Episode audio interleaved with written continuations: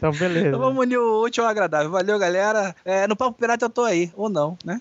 Tá certo. Aí tu sobe a música aí, tá tudo certo. Então, beleza. Podia chamar a Vanessa, né? A Vanessa vai poder responder bastante coisas e dúvidas aqui, né?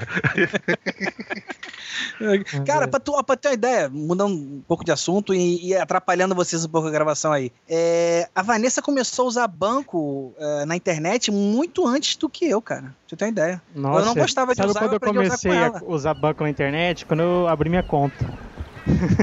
Ah, cara, pra tu abrir tua conta deve ter três anos, porra. Abri uma conta. Logo fica de maior. Aí sim. Porra. É. Vamos lá. Do what you want, cause a pirate is free. You are a pirate. You're our favorite indeed. Being a pirate is a right to be. Do what you want, cause a pirate is free. You are a pirate.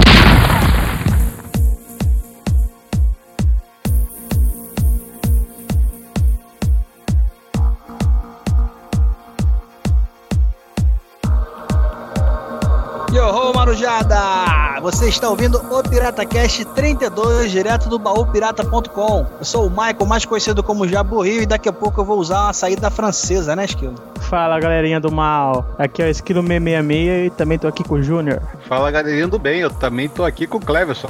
E aí, povo, beleza? Ó, antes de começar, eu vou falar pra vocês que se depois desse programa eu não aprender a comprar direito e me dar bem comprando na internet, eu desisto, largo um monte das modernidades, volto a comprar por catálogo, sacoleiro. A galera não sabe, mas já faz quase dois anos que a gente tenta gravar esse podcast. É uma lenda urbana, cara. Isso aqui, antes da gente sair do Filecast, já era pauta do Filecast. Já é o terceiro mês de dezembro, né, cara? Que passa.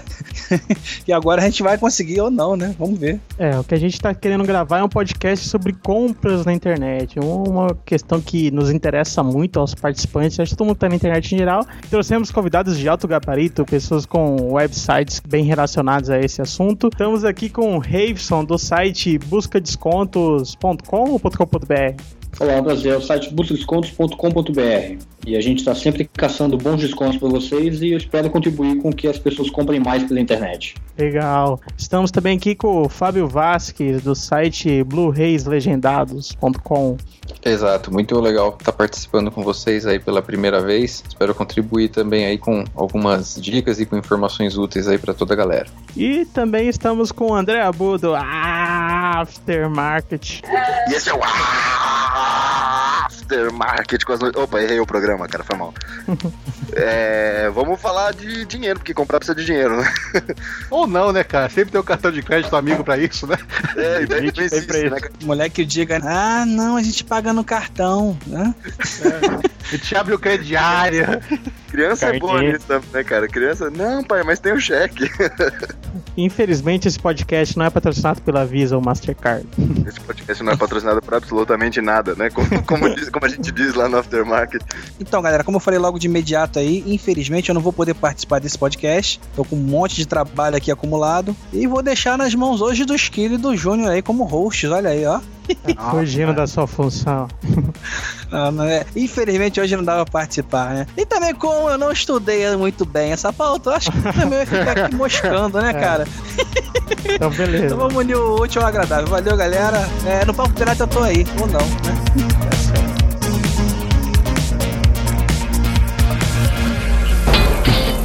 Você está ouvindo Pirata Cast, o podcast do Baú Pirata.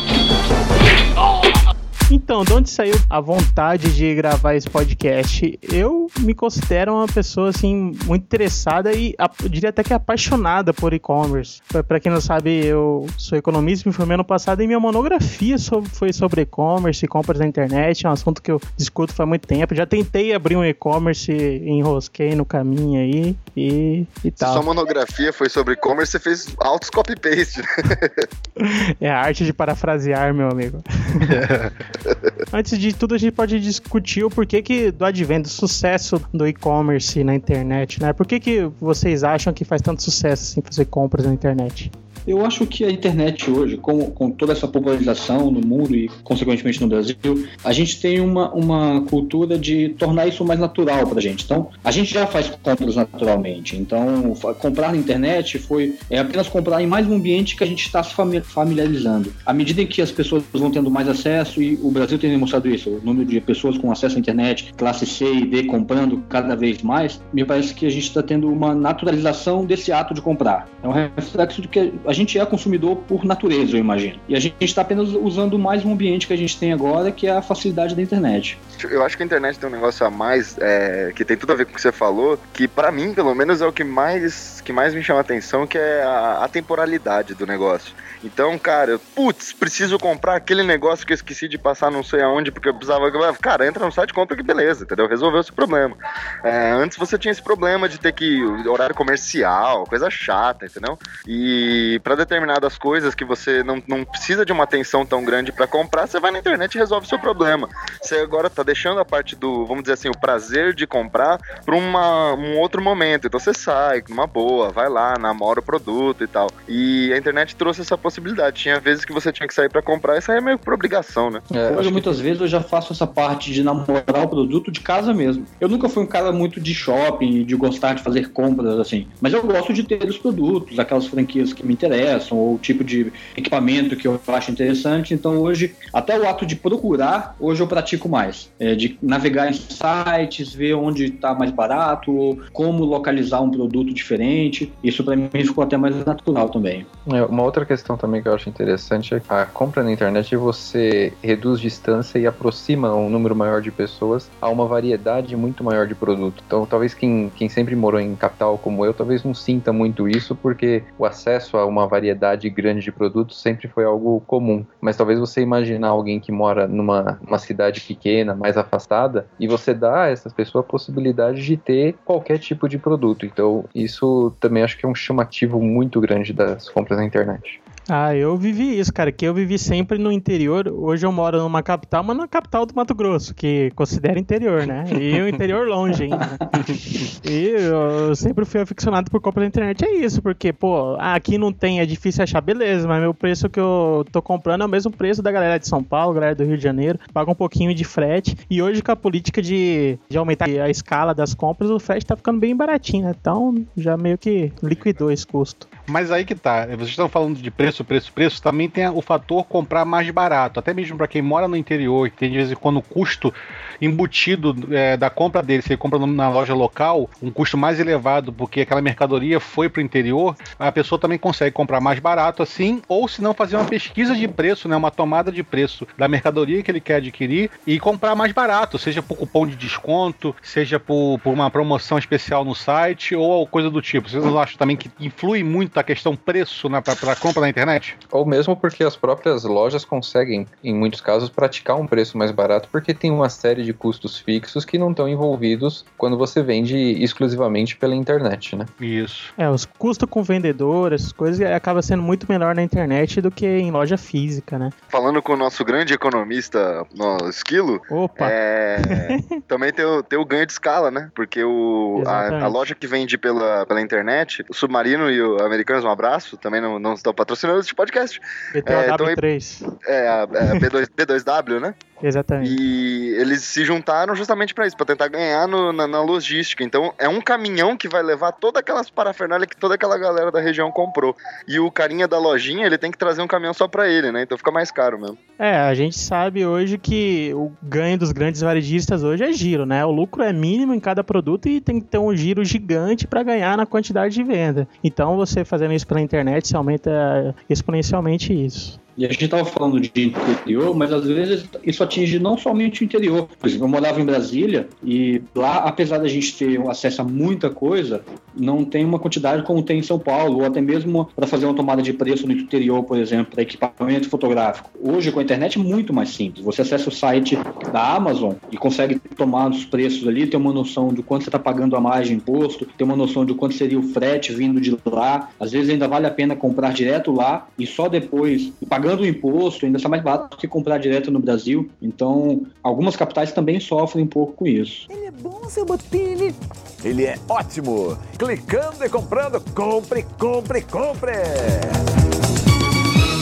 tem uma coisa que eu queria falar antes, que é um argumento que eu defendi na minha monografia. Como era uma monografia de economia, eu tive que colocar uma parada um pouco mais de comportamento e tal. Hoje em dia, como o processo tecnológico na vida das pessoas muito presente, aumentou a utilidade do que as pessoas fazem todo, todo dia. Então, o, o, preço do seu horário, da sua vida, assim, da sua hora trabalhada, está muito mais importante. E, e até que eu coloquei aqui, as barreiras do mundo físico passam a ter menos relevância e os custos sociais de atividades tradicionais começam a ser questionados. Por exemplo, o custo de você ir numa loja, o custo de você passear no shopping. Tá certo que shopping é é lazer, é prazer. Mas, por exemplo, você vai só numa loja para comprar um sapato. Começa a questionar, pô, eu vou demorar é, uma hora para chegar lá, meia hora para estacionar e andar ali pelas redondezas. Esse custo eu poderia ficar com a minha família. Se considerar esse custo como uma hora do meu trabalho, vale a pena fazer isso? Tem que ser tudo descontado no preço se pela internet você não tem nenhum desses custos, vale mais a pena você comprar pela internet. Eu acho que é isso que de pouco a pouco tá quebrando alguns paradigmas antigos aí, né? Na verdade, concordando também com. com acho que o Reifson tava falando, né? Por mais que você pesquise também antes, tem uma outra coisa também que eu acho bem legal, que é, eu pelo menos faço isso, eu, eu tipo, tento ganhar tempo, sabe? Então, assim, pô, preciso ir no shopping, ou seja lá onde for, eu junto umas 4, 5 coisas. Então, tem um produto que eu quero saber mais. Eu pesquiso antes, tal, beleza, tá bom. Eu quero ir lá ver só pra saber qual é que é. Aí junto com outro outro negócio que eu preciso fazer, um outro negócio que mais alguém precisa fazer, e aí eu resolvo tudo. E em vez de você ir lá e meio que ficar esmo, saca?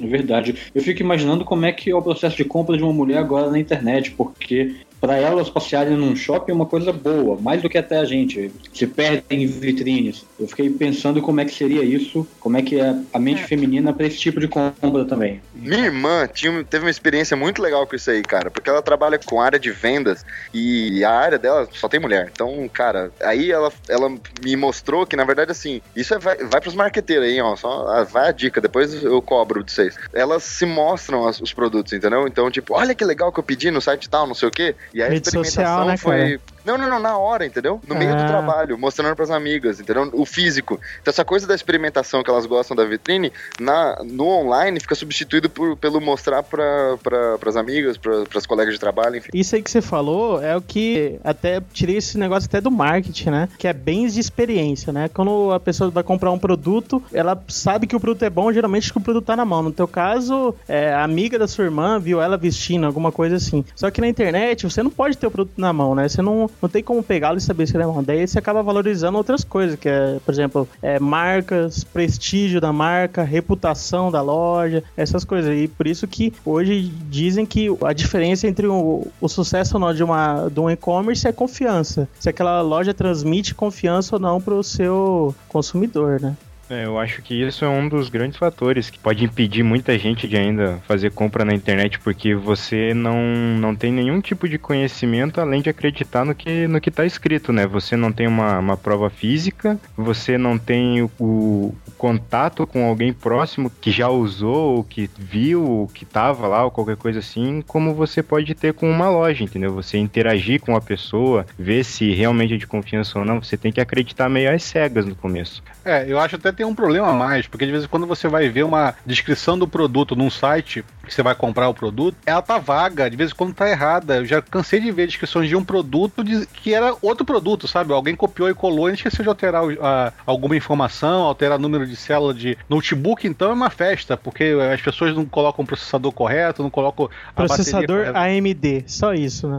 É, cara, então você não tem como você tem que pesquisar o produto para achar que tipo de produto é aquele com o processador que você quer. Então, às vezes, quando você tem que sair pesquisando na internet outros lugares para achar aquela, aquela informação que você queria, exatamente por essa falta de informação. E as fotografias, que em alguns sites são irrisórias, né? Eles botam uma 3x4 do produto e se contenta com isso, sabe? Enquanto eu acho que deveria ter mais imagens 360 graus do produto, sabe? Para você poder olhar ele de todos os ângulos, que você tem uma limitação real de ver aquele produto, né? Já que você está na internet. Esse é um ponto muito interessante e, para mim, pelo menos, é inacreditável que depois de, de muito muitos anos já que a gente já está acostumado, que muita gente já está acostumada a fazer compra na internet, as lojas ainda não tenham sacado isso. E a gente não fala assim de loja pequena. Se você pensar na maior loja do mundo, na Amazon, você encontra ainda muita informação desencontrada, informa informação errada ou falta de informação, falta de imagens, como, como foi comentado. Eu não sei por que, que as lojas talvez não dão a, a devida importância a isso, porque não sei se eles fazem estudo quanto a isso, mas certamente deve se perder muita venda porque você simplesmente não tem informação e talvez você não, não é aquela pessoa que vai ter a paciência de pesquisar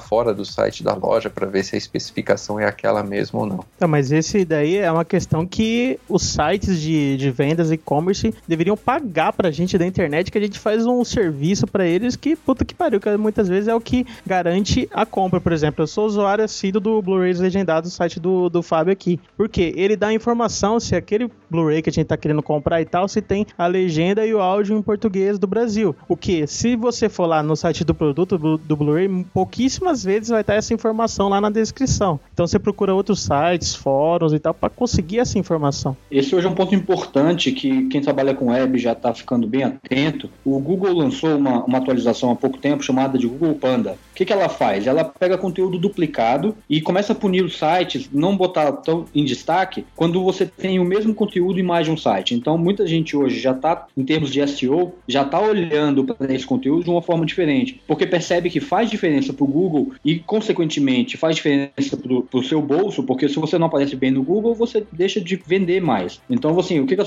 que, que os e-commerces têm procurado fazer? Criar a descrição única de produtos. Essa é a recomendação que a gente, como profissional da área de SEO, dá para e-commerce ou dá para pessoas que estão buscando esse tipo de informação para melhorar os sites, né? Produza um conteúdo único dentro do teu site, uma descrição só sua sobre aquele material, porque o Google vai pegar e vai punir. Isso acaba sendo ruim para o usuário. Ele encontra a mesma informação errada em vários sites e não sai satisfeito com o que vê. Então, o ideal é refaz a informação, reescreve aquele texto, dá mais informação, bota uma landing page falando só sobre notebook, explicando o que é um AMD. Isso vai ajudar teu usuário e é isso que hoje alguns e-commerces mais sérios já começam a fazer. É um trabalho que demora um pouquinho, mas já está indo no caminho. Muitos fazem uma mídiazinha, né? Que eu já vi bastante, um filmezinho, algum hot site dentro do próprio descrição do produto, né? Isso, hoje em dia funciona bastante, isso aumenta bastante a questão das vendas. Já tem alguns estudos que mostram é, quando tem uma página bem estruturada, com imagens, vídeos, a conversão é muito maior. E é por isso que o social commerce está crescendo, né?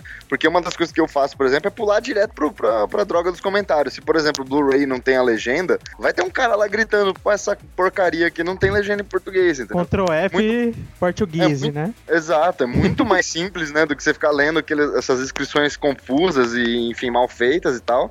Então, é por isso que o pessoal tá com o olho crescendo animal em cima desse social commerce, porque o valor de uma indicação, de um comentário de uma pessoa real, tá muito maior do que desse conteúdo que pode ser facilmente burlado, automatizado, robotizado e o caramba. Eu, eu até te falar exatamente isso. O, o, na Amazon, você vê muita pessoal fazendo review do produto ali no próprio página de compra do produto. Então você tá com dúvida de comprar ou não, você vai lá pros reviews e vai lendo e vai achando se tá interessante ou não comprar aquele produto. No Brasil, eu não consigo ver esses comentários dos consumidores.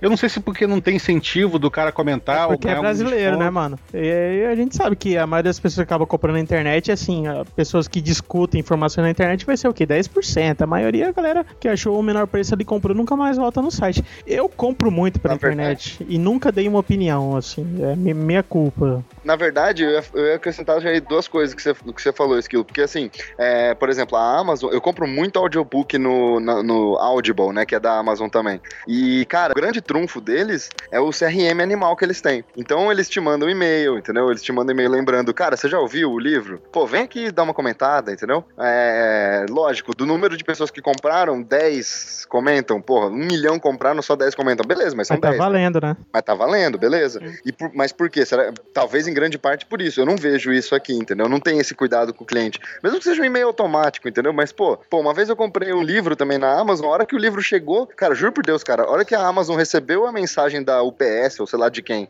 que o livro tava na minha casa, eu recebi um e-mail. Cara, e aí, gostou do livro? Eu, porra, velho, isso aqui é sensacional, cara. Putz grila, quando que vão fazer isso aqui no Brasil, entendeu? É e... exatamente isso que eu acho que falta esse atendimento ao cliente, sabe? Dizer que o cliente que ele tá comprando na internet, ele é importante. Por isso que o pessoal Exato. não comenta. É a mesma babacão de ovo que você teria na loja, tem pela internet, né? Só que na loja, depois que você pagou, acabou, né? Já era. Agora, isso que você falou do preço, e aí, assim, a gente, a gente. Eu vi aqui na pauta que tá como vantagem o negócio do preço. É, mas eu ia falar que justamente é desvantagem. Agora, falando de dinheiro, que, que é o, o que eu gosto, é, eu acho que a internet faz, faz muito isso, cara. A guerra de preço ficou uma coisa muito mais evidente agora, porque você tem um, milhares de buscadores de preço, entendeu? Então o preço parece que virou fator determinante para o pro produto. Quando antes, se você não tinha uma, um, vamos supor, um, um N amostral, vamos dizer assim, falando estati estatisticamente, você não tinha um N amostral grande, porque você não consegue, você consegue visitar 10 lojas, vai, que, que, que nem isso. É, e aí, cara, da rua ali, né? é, da rua. E aí agora você consegue visitar um milhão. E aí você tem toda essa comparação. E o preço ficou muito evidente. E o, é uma das coisas que faz com que produtos menos, vamos dizer assim, né? Menos, menos favorecidos acabem ganhando mercado. É, acaba que essas lojas elas operam em giro gigante, né? E que na maioria das vezes ela acaba vendendo um produto que todo mundo sabe que tem em todas as lojas, mas na hora que ela dá aquele 10% de desconto é a hora que o cara vai comprar. E daí que entra o site do nosso amigo Raveson aqui, né? Exato. E de fato a gente tem uma experiência boa quando se trata de comprar produtos mais comuns, assim, quando, quando você tem ele meio emparelhado, assim, como você falou do- dos preços, você tem muito parecido. Aquela que oferece, além do melhor de um desconto, eu acho que a gente percebe o seguinte: uma facilidade na compra, uma navegabilidade interessante. Eu acho que isso também conta na hora de comprar um produto. Claro que no primeiro momento as pessoas vão pelo preço. Você faz a pesquisa de preço para achar o menor preço, mas nem sempre o menor preço determina a tua compra. Exato. Porque às exa- vezes era um site que funciona, às vezes um site que funciona, que tem uma navegabilidade boa, que tem uma forma de conversão diferente, faz a diferença. Só de você ter ali uma possibilidade de compartilhado social com os teus amigos, na hora que você fecha a compra, pode ser um- uma vantagem para você. Ou às É, vezes aquele site que fala contigo também, aquele site que, É. que se comunica com, com o usuário, é, é uma coisa que eu acho que é muito interessante a gente falar, é sobre a comunicação que vem do site para o usuário. Isso também faz diferença na compra. Se a empresa se posiciona de forma bacana, ela com certeza vai ganhar mais a credibilidade, vai ganhar mais a confiança do usuário e ganhar mais credibilidade com isso.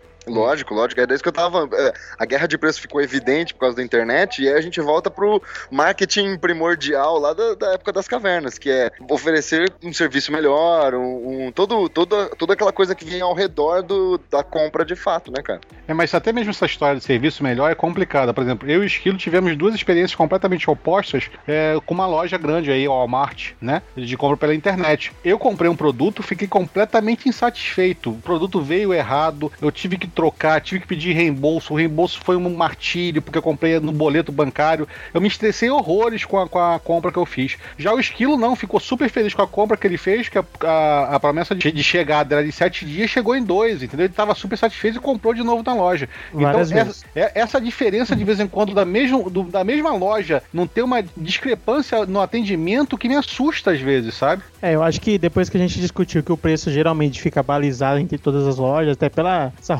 de informação tão grande, acho que esses serviços, nem tanto o contato, eu, eu pelo menos eu não dou tanto valor a isso. Só que a questão de entrega, como eu moro no interior do Brasil, eu valorizo isso muito. O site que, aquele, que ele vai te dar um prazo, e você sabe, ah, isso aqui é balela, né? Que pode ser que chegue rápido, pode ser que não chegue. Por exemplo, eu pago muito pau pro Walmart, que eu tava até conversando com o Reison, que eu falo, ó, eles chegam dois dias úteis aqui, porque eles utilizam o Sedex. Agora, a gente sabe que a maioria da- dos outros sites utilizam de transportadora. E transportadora é aquilo.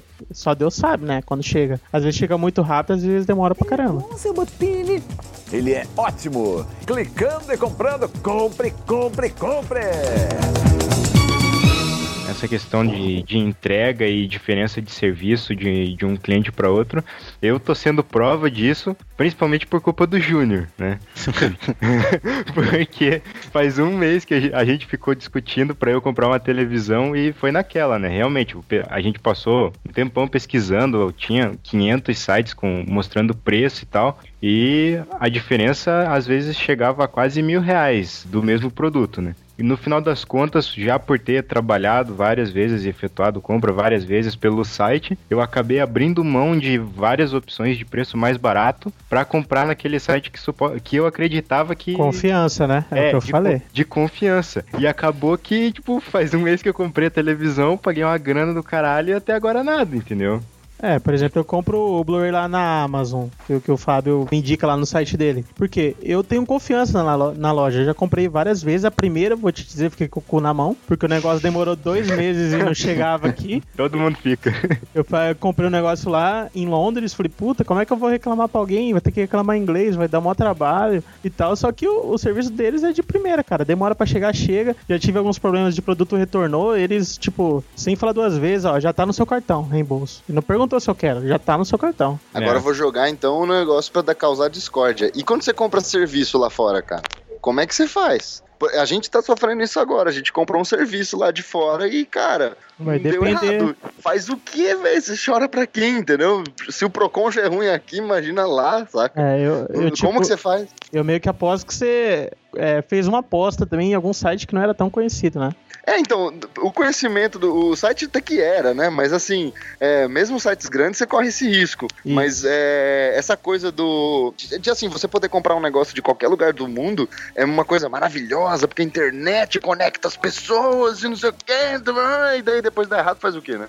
É, mas nessa, nessa questão de, de comprar serviço, eu acho que o nível de, de dificuldade pra quebrar para quebrar essa barreira de- do medo de comprar é muito maior do que a compra de um produto em si. Porque o, serviço você tem que ter um conhecimento e uma confiança muito maior no que você está comprando e de quem você está comprando. Sabe? É, por exemplo, a Dell acredito que faça isso aqui no Brasil com em relação à à garantia e manutenção deles, que é basicamente o que a Apple faz. Se o teu equipamento tem problema, você tem que encaixotar, mandar para eles na confiança de que vai chegar e esperar às vezes meses para eu, eu, eu, voltar, entendeu? eu tenho um Dell, nunca usei a garantia deles, mas já me disseram que foi tranquilo, que tipo, no mesmo dia o cara veio na casa, trocou Isso. peça e diz que é, dizem que é a melhor garantia de notebook que tem. Não, então, É, é, de- dependendo, o- dependendo é, da tua localização, o cara vai. Mas, por É. exemplo, se tu morar muito longe, você tem que mandar por correio. é, mas daí é igual, você a, é fudido, né?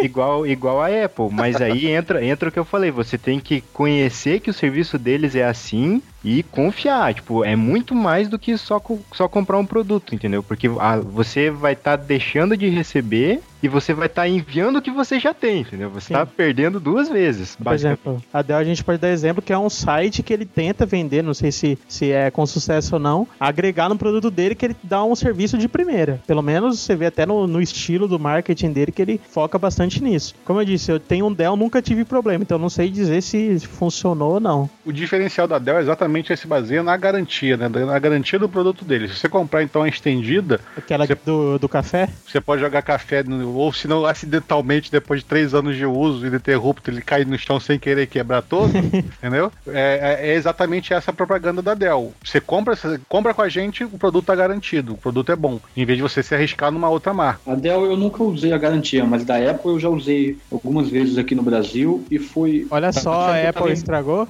Não, o meu iPod deu um problema uma Ah, vez na. é, não, é, o, equipamento estraga, a questão é o de como você recebe essa garantia. Ah, Eu tive um. E foi até um, um caso interessante. Eu tive um problema. é, esse foi, meu, foi a primeira geração do iPod vídeo. Ele, depois de uns seis meses, ele começou a dar, dar, dar problema na saída de áudio de direita. Eu pensei que fosse o fone, troquei e não resolveu. Aí em Brasília tem duas assistências técnicas. Eu levei em uma que era mais perto da minha casa. Chegando lá, dei entrada no equipamento, mostrei a nota fiscal, tudo isso. Equipamento ok, dei a entrada. No dia seguinte que eu fui buscar o orçamento, a pessoa do, do atendimento falou: olha, o seu iPod já tentou, já, você já tentou abrir o iPod e você não vai poder utilizá-lo, a garantia. Eu falei, não, mas eu nunca Ui. tentei abrir o iPod. Eu falei, mas eu nunca tentei, só eu que uso esse iPod e, e ele tava ok quando cheguei. Aí a mulher falou: não, tem esse, tem esse amassado aqui, de fato tinha um amassado bem grande perto do fone. Aí ela falou: foi você que fez. Eu falei: olha, não fui, eu tenho, eu tenho o documento que você me deu dizendo que o iPod estava ok e eu quero um iPod novo. Ah, mas não pode porque você que abriu. Eu falei, chama sua gerente que eu vou conversar com ela. A gerente falou, olha, não tem. Eu falei, olha, o documento está aqui, vocês me disseram que não tinha nenhum problema e eu quero entrar em contato com a Apple agora. Aí eu peguei um telefone, um 0800 que eles me deram, liguei para a Apple e falei, olha, o que está acontecendo é o seguinte, o iPod entrou assim, eu tenho a documentação e a nota fiscal, como eu devo proceder? No dia seguinte, recebi um telefonema do pessoal da Apple dizendo o seguinte, olha, você pode passar lá e pegar um iPod novo que a empresa vai cobrir. E aí eu tive só que esperar chegar de São Paulo, o iPod chegou, peguei um iPod novinho, sem problema algum. É, isso é o problema de você depender de brasileiro, né? Já que, tipo, É. passar a perna. É, o- a a assistência que foi o problema, que estava intermediando isso. Depois eu descobri que tinha uma, uma nova assistência na Asa Sul, em outro bairro de Brasília, que não sei como caiu um pouquinho de refrigerante no meu trackpad. Acho que ele ficou com sede, sei lá. E aí eu levei lá e tava na garantia. O cara falou: Olha, eu, eu falei, não sei o que tá acontecendo, ele não tá funcionando direito. Aí o cara falou: Não, eu vou ver o que é. Como na verdade nem caiu muito, foi só poucas gotas, sei lá. E aí. litro. É, mais ou menos por aí. Aí, em dois dias, o cara falou: olha, a assistência cobre, a gente vai trocar o teu teclado, porque tem que trocar a peça inteira, né? A gente troca o teclado e talvez em 15 dias chegue teu produto. Eu falei, putz, eu preciso trabalhar. Ele falou, "Ah, mas não tem muito o que fazer. Três dias chegou o equipamento, eles me ligaram e falaram, já pode vir buscar. Cara, Então foram duas experiências boas que eu tive com assistência técnica em que o suporte funcionou bem, compra de internet, essas coisas. O engraçado é que a gente tá, às vezes, tão, tão mal acostumado aqui no Brasil com atendimento ao cliente, seja antes ou, ou depois da venda, que quando acontece coisas assim a gente se surpreende. Teria que E- ser o normal, né? É, exatamente. E, e eu lembro que quando eu tive as primeiras experiências com, com atendimento da, da Amazon, por, pela mesma coisa que aconteceu com você, de às vezes o produto não chegar, e eu já dava como perdido. Eu falei, pô, a Amazon não se É, no meu responsabiliza caso, eu, mais. eu mudei de endereço, eu até pedi pra eles, tem como manter em algum lugar que eu vou buscar e tal. Daí ela falou, não, porque, sei lá, logística não dá certo. E, e ele- eles resolvem numa boa, eles não ficam questionando. Você vai tentar, por exemplo, devolver algum produto em alguma loja, aqui mesmo as maiores lojas.com, eles fazem uma investigação criminal, eles fazem um CSI na sua vida para ver se realmente deve. Eles duvidam do consumidor, né? Exato, Pô. exato. A Amazon em nenhum momento, você explica, no primeiro argumento eles aceitam, eles certamente eles têm uma, uma contingência no, no orçamento deles para esse tipo de perda, que, que quando você olha no resultado é uma perda, mas que a longo prazo você tá criando um nome para a empresa que, que É, não o tem cliente preço. que vai voltar, né, cara? Exatamente. E também é aquela história, né, o Fábio, a, a prática americana de comércio do retorno, né, de você comprar o produto, não gostar e devolver e pegar seu dinheiro de volta, também influencia, influencia essa prática da Amazon, né? Então ela, é, isso é natural para eles por causa disso. Aqui no Brasil a gente não tem meio essa prática, por isso que é complicado você querer devolver alguma coisa. É aquela história, não, o dinheiro já tá comigo, não vou te devolver, sabe? Exato. É, e eu tenho dois exemplos disso, cara. Eu comprei um roteador uma vez pela internet e, cara, tem um, tem um negócio também que os, os caras ainda não resolveram, que é a entrega. Se você mora em prédio, é tudo lindo, cara. Se você mora em casa, o negócio é complicado. E eu não pude receber a parada, entendeu? Porque eu trabalho, você tem que trabalhar pra, pra ganhar o dinheiro pra comprar a droga do Dica, negócio. manda entregar no trabalho. Então, eu não podia, cara. Aí eu não consegui receber o negócio. Foi, voltou, foi, voltou, foi, voltou, extraviou. E aí os caras ficaram um mês pra devolver o meu dinheiro, porque eles também ficaram fazendo essa droga, essa investigação lá dentro pra ver onde foi parar. E, cara, na boa, eu não quero saber onde foi parar, eu quero meu dinheiro. É, por outro lado, você vê como isso depende de fato de uma vontade das empresas. Eu tive um problema com, com o celular é, recentemente, aí eu fui na, na operadora, é, tava dentro ainda da, da garantia, e a, e a operadora tem um contrato com cada fabricante do celular, e, e a fabricante que determina como é que vai ser esse tratamento. A fabricante do celular foi lá e simplesmente falou, nem questionou, entendeu? A atendente nem questionou, porque o celular era da marca tal e tal, beleza. Falou, não, beleza, esse daqui a gente simplesmente pega e manda pra ele e acabou, entendeu? Eu não precisei reclamar, não precisei fazer absolutamente nada. Ó, tá- você acha que tá com problema? Eu pego de volta e vejo. Se não tava, se você mentiu, tipo, beleza, isso tá no meu custo, depois eu faço uma análise estatística e vejo o entendeu? E a questão que a gente tá muito mal acostumado, porque a gente ouve coisa assim, a gente fica maravilhado, a gente quase, quase sai uma lágrima quando a gente ouve exemplos assim. Mas se a gente for pensar na essência, é o normal, é como deveria ser. É, esse deveria ser o padrão de comportamento, né? Exato. Seu Botini. Ele é ótimo. Clicando e comprando. Compre, compre, compre. Outra coisa que eu queria discutir com vocês aqui sobre a questão de compras na internet, que é um costume que eu tenho, que acho que talvez muita gente tem, que eu pego muita informação na internet, discuto, que vocês não têm o Júnior como amigo no Skype, senão vocês iam ver, cada compra sua é um saco. Ele enche todo o saco. É, não, compra isso, compra aquilo. A gente fica dois meses discutindo aqui no Skype. Decido o produto. Daí vou procurar o melhor preço. Procuro o melhor preço possível, vejo. Daí sabe o que eu faço? Imprimo a página e vou nas varejistas aqui. Falo, ó, eu vou comprar esse produto. Eu sou bem direto com o vendedor. Eu consegui esse preço na internet. Você faz o mesmo? Se você quiser, você fazer, a gente compra aqui. Senão eu vou comprar pela internet. Muitas vezes eu não consigo, mas às vezes eu consigo. É bom, pego o produto na hora e vou pra casa. Ou seja, pegar padrões de preço de produto na internet e depois procurar no mundo real a mesma coisa. O esquilo faz a mesma coisa que, que dona de casa faz, né? Ele vai numa loja, ó, o cara me ofereceu tanto, você faz me- menos? Ao invés de eu pegar o catálogo, eu impri- imprimo a página. Aí a transforma vezes- e vai na outra, né? Ó, o cara vezes ali da frente fez tanto. Ou às vezes você vai até na própria loja, né? Só que a loja física. E daí e o não cara tá vendendo isso. um outro preço e você apresenta lá a página da internet. Geralmente, loja física, você pega o vendedor bunda lá, já que ele nem tem o produto, e fala, ah, é, isso aqui não tem esse produto. E já vi, olha pro outro lado, tipo, perdi- eu sei que esse cara é chato, eu não vou vender pra ele. Cara, eu faço isso numa escala muito mais ai pobre, cara. Eu faço isso com moedinha, saca? Ah, deu 3,55. Eu falo, putz, eu tenho só 40, pode ser?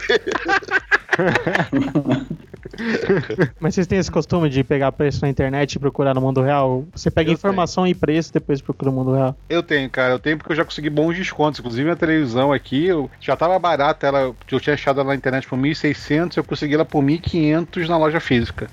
Então acho que vale a pena essa prática de você pesquisar preço e, e ir nas lojas físicas chorar mais um desconto. Mas é, isso é um problema para as varejistas, porque tá, para elas também ocorre esse, esse próprio, eles chamam de canibalismo, né? Porque o e-commerce, ele é da própria, da própria empresa, né? E, o, e a loja física, às vezes, ela é uma franquia. E aí a, loja, a- o e-commerce fica com preço diferente, você vai na mesma loja, e se um pratica um preço diferente do outro, um tá concorrendo com ele mesmo. Isso é ruim para a empresa, entendeu? Isso é um problema também que, eles, que poucas empresas estão conseguindo resolver de fato, além do fato de colocar o mesmo preço em tudo quanto é canto, né?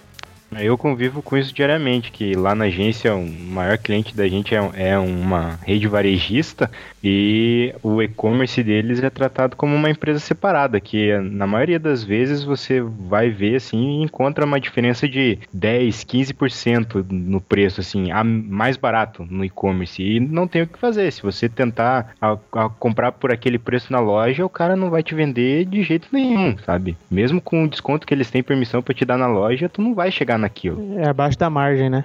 É, Nesse tipo de, de questão de preço online e offline, eu acho que ainda falta um amadurecimento das lojas a, a entenderem que o seu público está nos dois mundos. Muita gente está só no offline, é natural, mas muita gente já está nos dois, nos dois caminhos. Então falta de repente uma estruturação de uma política unificada para que quando um cliente online vá buscar o produto numa loja física, ele consiga ser atendido. Se não me engano, ano passado foi o Carrefour que começou uma política em que você podia comprar no- na- online e trocar no offline. A Apple lançou isso lá nos Estados Unidos agora, né? Que é uma coisa muito legal. Se você tem um qualquer dispositivo da Apple, você tem que criar um Apple ID, né? Um- uma conta lá na Apple e você põe o seu cartão de crédito nessa conta. Aí lá nos Estados Unidos, cara, você pega seu cartão de crédito e vamos supor, você entra na- pela internet e fala assim: ah, quero comprar um iPod e eu quero retirar na loja tal. Beleza, você aparece lá na loja tal e pega. Tranquilo, você já pagou, entendeu? Eles já sabem. Você meio que entra na loja e pega da prateleira e sai, entendeu? O vendedor já, já sabe que você pode pegar, entendeu? O negócio é um conceito muito legal. Eles estão chamando até de easy theft, né? Tipo, roubar fácil o negócio. Você pode também pegar da prateleira, o, escanear com o seu telefone o código de barra e já pagar com o seu cartão que já tá cadastrado, sabe? Ele só fala pro vendedor, ó, já paguei. A, É, a Ameri- cabe a ele acreditar, né?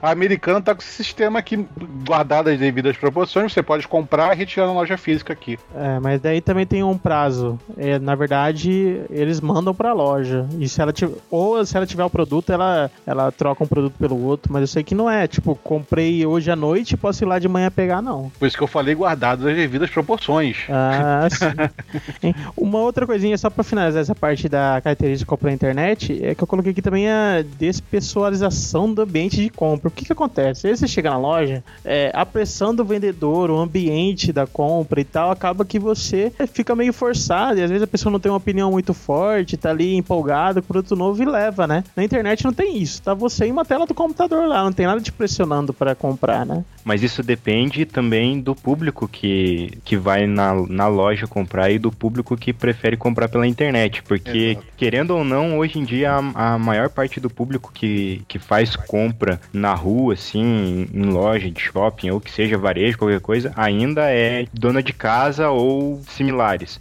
E no final das contas, tipo, eles preferem o, o pessoalmente para ver como é a interação com o vendedor e, as, e na maioria das vezes, dependendo de como eles são atendidos na loja, eles ainda optam por pagar mais caro só pelo tipo de atendimento que eles tiveram. Comigo acontece uma coisa meio que inversa. O vendedor chega pra mim pra falar, ainda mais quando é um produto tecnológico, eu chego pra perguntar pra ele, ele vem mostrar algumas características do produto, eu além de corrigi-lo, ainda ensino sobre- mais sobre o produto, sabe? O cara meio que fica assustado e É, se mas, mas tu é um nerd chato, eu tô falando das pessoas normais em outros ambientes, né, cara? Pô, não me chama de nerd chato, não. Você faz isso. Não, eu também faço isso, mas o Júnior. Pô, já vendi muito computador da Apple, da HP, na FINAC. Pô, chegou um O amigo cara- lá, o cara pergunta, o que é isso aqui? Cara, começa a falar. Cara, Teve uma vez que sinceramente, ficou- eu também já comprei porque o vendedor foi, foi gente boa, entendeu? Não, mas no Já, caso já. do Raveson, ele vendeu. Eu fui o vendedor. pessoa. É, eu também já exato, fiz então. isso já, cara. Já fiz isso também em lojas aqui que tem aqui. O cara vai perguntando, o cara só sabe responder. Ah, esse celular tem câmera de 3.2 megapixels, entendeu? E ele toca MP3. Na verdade, eu acho assim também. É, por mais que o vendedor tenha, uma, tenha a capacidade dele, óbvio, é, cabe também ao designer e a, a empresa tem a visão estratégica de que o site também pode fazer isso. A gente tava falando no começo que se o site for ruim a gente não compra, então faça um site bom e isso também vende, né? Que é- faria o papel do, do vendedor nessa parte de pessoalização.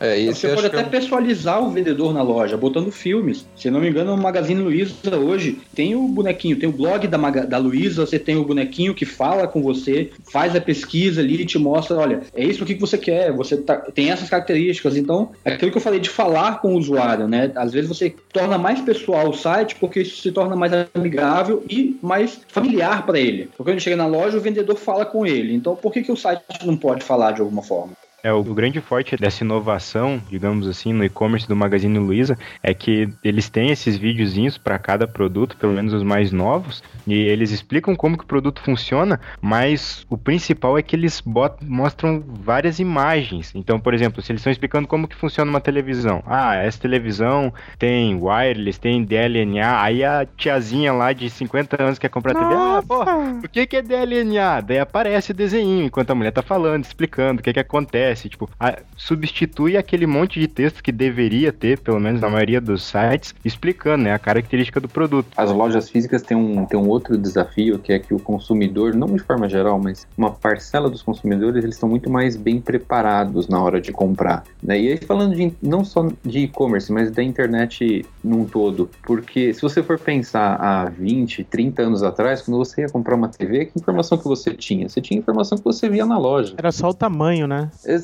E, e hoje em dia não. Hoje em dia você faz toda uma pesquisa antes, não só de preço, mas das características e, e você vai na loja, você discute com o vendedor e muitas vezes você, você ensina o, o, o vendedor. E às vezes você opta por comprar ou não comprar porque você vê que de repente o vendedor não sabe o que ele tá, que ele tá falando, né? Mas isso aí a gente até discutiu, que eu até acho isso uma coisa boa e ruim ao mesmo tempo, que hoje você precisa ter um mestrado, você tem que ser quase um engenheiro pra saber comprar uma televisão, entendeu? Não sei se essa quantidade de informações foi veio pro bem ou pro mal. Isso. Ou você precisa ter um amigo nerd pra, pra te ajudar a comprar, né, cara? E falar com ele três horas seguidas, puta que pariu. Rafson, Rafson. Opa! Ele é bom, seu Botini. Ele é ótimo. Clicando e comprando. Compre, compre, compre.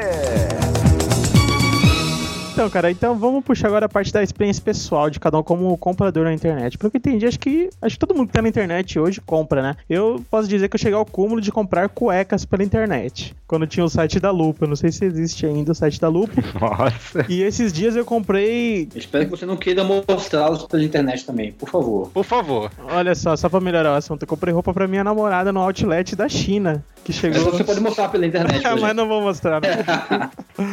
é, e tipo um outlet de lojas de marca lá, eu falei, ó, vou testar pra comprar e pra ela, a problema de roupa, se compra da China é tamanho, né? Mas como ela é bem magrinha, eu comprei a menor roupa que tinha lá, deu nela. Deu certo. Mas, assim, vou falar a minha, a minha experiência antes, depois vocês passam. Eu compro praticamente toda semana uma coisa nova. Eu sou daqueles que entra no site da Dio Extreme e vai lá no, no New Arrivals, coisas novas que chegaram. Toda semana chega uma parada da Dio Extreme pra mim, alguma coisa assim. E todos os eletrônicos, coisas mais caras assim que eu compro, se eu não conseguir em loja física pelo mesmo preço, eu compro pela internet mesmo. Nós oferecemos serviços de finanças pessoais. Tá aqui meu cartão. É, o problema é a compulsão mesmo. Porque Exato. é, tem, tem esse negócio de internet, né? Que você vê o tempo inteiro todo mundo falando, ó, é produto foda pra caralho, barato. Eu recebo, sei lá, 15 e-mails por minuto sobre isso. Você fica meio maluco, né? Esquilo gasta tanto, cara, que quem corrige ele é a namorada, sabe? Tá gastando muito, vamos economizar. É o contrário, né? A Mela gosta. Nossa, eu se eu fosse. Eu ainda não, não comprei pela Dell Extreme, porque não vai dar certo. Eu vou ter que comprar muito e vai Sim, complicar é- tudo. É tranqueira, mas é legal. Pois é, não, esse que é o problema. É bacana. Eu vejo muitos produtos que me interessariam. Eu acabo comprando hoje em dia mais livros. Comprar aplicativo conta? Só pra saber? Conta, ué. Conta lascado, todo dia um. Todo dia abre a Apple Store ali, opa, tem um aplicativo novo aqui, vamos lá. Então, essa facilidade de comprar aplicativos, livros, quem gosta de comprar livro também eu acho bem bacana. Eu gosto muito de comprar livro quando rolam as promoções da Submarino, que são livros que eu, que eu- ou que eu já li, mas que eu quero tê-los novamente, ou algo que eu não li ainda, mas sempre rolam as promoções bacanas, então eu sou um comprador meio de promoções, assim, gosto de aproveitar os descontos. Não é à toa que o site está por aí, né? A gente tenta ajudar. Realmente, isso é um negócio, sem querer agora ser chato falando de, de educação financeira e tal, mas realmente isso é, um, isso é um perigo, né? Porque a facilidade da compra causa isso também. É, às vezes você acaba comprando um, um aplicativo, pô, no, no impulso ali, não sei o quê, e sem, sem querer você já tá gastando um monte. Acho que foi o Guanabara que falou que, tipo, nossa, quanto que eu gastei com o aplicativo? Putz, grila, como é que eu gastei tanto? Porque é fácil, né, cara? E a gente mal percebe. Eu mesmo tenho, tento me policiar, então eu, eu, cara, eu postego a compra de um negócio assim pela internet uns meses. Quando eu paro e falo assim, caraca, eu ainda não tenho essa, essa meleca que vai facilitar a minha vida, ah, então beleza, então eu preciso comprar esse negócio, entendeu? É, e não só Não. aplicativo, né? A internet tem os seus artifícios, né, de fazer pressão pra você comprar. Às vezes você fala, ah, eu não tô na loja, não tem um vendedor me pressionando, então eu tô na frente do computador, eu que decido. Mas na verdade não é bem assim, porque às vezes aparece alguma promoção de um produto X com 50, 70% de desconto e você vai pe- pelo preço. E não necessariamente você estava procurando aquilo, você queria aquilo, mas você vai pelo impulso, tá todo mundo comprando, ou como a Amazon faz, às vezes em algumas promoções que vai colocando uma barrinha de quanto ainda falta no estoque, e você vê aquela barrinha diminuindo e você fala, vou ficar sem, e aí você acaba comprando mais pelo impulso. Mas é a porcaria Brasil, do One Click Buy do, que a Amazon criou, né? Ah, isso eu não E cadastro, tá não. chegando aqui agora. Pra dar tempo de pensar, eu não cadastro. Não me engano, o Submarino já está cadastrando isso, é Já um tem. perigo para quem compra por impulso. Essa questão de não ter a pressão para comprar é fantasioso um pouco, porque alguém já ouviu falar de rede de display do Google? Não. Rede de display? Não. Então, assim, você entra no site, você olhou uma TV. Ah, aquela paradinha que te segue pra vida. Aí você vai para outro site, outra coisa. Aquela propaganda do Google que apareceria ali do teu lado, aparece uma TV. Então, Ah. se você olhar um barbeador em outro site, provavelmente quando você estiver navegando em algum site que contém a rede de display, vai aparecer a oferta de um barbeador. Então é quase como um vendedor te seguindo pela loja. Você tem que. É, fica meio subliminar ali, a TV aparecendo do lado, um iPod aparecendo do outro. Você vai vendo aquilo que você gosta, eles vão marcando o teu perfil e exibindo as promoções à medida que você chega num site desse. Não só em sites de compras, né? Chegou a- ao patamar de eu ir procurar sobre Cavaleiros do Zodíaco no site, daí eu entro em outro site tem bonequinho do Cavaleiro do Zodíaco do lado, vendendo pra Isso acontece muito, assim, porque o Google pega pelo tipo de pesquisa que você fez. Não só de cliques dentro de e-commerce, mas da pesquisa que tem dentro dele. Então, até dentro do teu e-mail, ele pode direcionar propagandas, ou artigos, ou sites, de repente, não sei como é que... Depende de quem anuncia, né? Normalmente é propaganda de produto. Mas, por exemplo, eh, quando eu acesso o Mercado Livre, o que pipoca de informação sobre máquina fotográfica para mim é gigantesco. Por quê? Porque eu vivo pesquisando sobre máquina fotográfica. Então essa rede de display serve ma- mais ou menos como um vendedor mesmo que vai te seguindo ali. É muito fácil, na verdade. Esse é o ponto. Então, se você precisa de um negócio, eles já pensam por você. Ele vai te mostrar um negócio bacana que você tava pensando sem você nem pensar direito, na verdade. Se você tá procurando isso, se você tava ali meio, meio de bobeira, meio procurando, pô, isso é uma mão na roda animal, assim. Pra mim, eu acho que é uma, é uma distração porque, cara, eu tenho muito pouco tempo pra fazer muita coisa, entendeu? Mas pra quem tá procurando, você ter uma ferramenta que pensa por você, é, é, e acha um negócio que você ia gastar horas procurando, eu acho sensacional, na verdade. Eles fazem um Inception consumista em você, né? Você fica, Exato, tentando, exato, você né? fica tentando escapar das compras, principalmente quando tá cheio de promoção. Ele, pô, tem um monte de coisa, não posso gastar, não posso gastar. Mas daí você já pesquisou, a ideia já aparece do seu lado e você acha que é perseguição, o universo conspirando contra. Na verdade é culpa sua, né? É, na verdade também, se você tem um. Se você sabe bem do quanto você pode, você pode gastar, você não cai no Inception, né? Mas é bom você saber que tem aquela ferramenta ali que vai te mostrar aquela parada. Você vai falar assim, uh, é verdade, eu precisava comprar aquilo. Aí você olha do lado, porra, como é que você sabia? Aí você Hum. clica no negócio, aquilo lá, é, aquilo lá é sensacional. Eu acabo não tendo tempo e não aproveito dessa ferramenta, né? Eu fujo dela, entendeu? Mas então, André, o que, que você compra na internet? Cara, eu não compro quase nada. Nada, pô. Mas você, porque você prefere comprar na rua? É porque, cara, eu tento. Bom, eu tenho que, eu tenho que fazer aquilo que eu vendo, né? Então eu tento me controlar em, em compras, assim, Eu né? me controlo também, rapaz. o que eu compro é pela internet. Então, e meu orçamento não tá tão grande. Então, ultimamente, por exemplo, eu não tenho comprado quase nada, assim, porque nem físico, nem, nem internet, porque eu, eu preciso cuidar da- da- das finanças, assim. Mas em geral, o que eu compro pela internet, eu não, não segrego, cara, porque eu acho que é a, a internet, que nem, que nem a gente falou no comecinho, ela é só um reflexo dessa coisa que a gente tem de comprar. Então, se eu tiver na internet, eu compro pela internet, se eu tiver no físico, eu compro no físico. Na verdade, eu acho sensacionais todas as ferramentas que a gente tem, quanto mais tiver, melhor. Coisa na internet do Brasil ainda, de vendas. É, livros. Eu gostaria de comprar mais livros pela internet. Mais livros. Pera aí, eu vou te dar um link do Submarino aqui.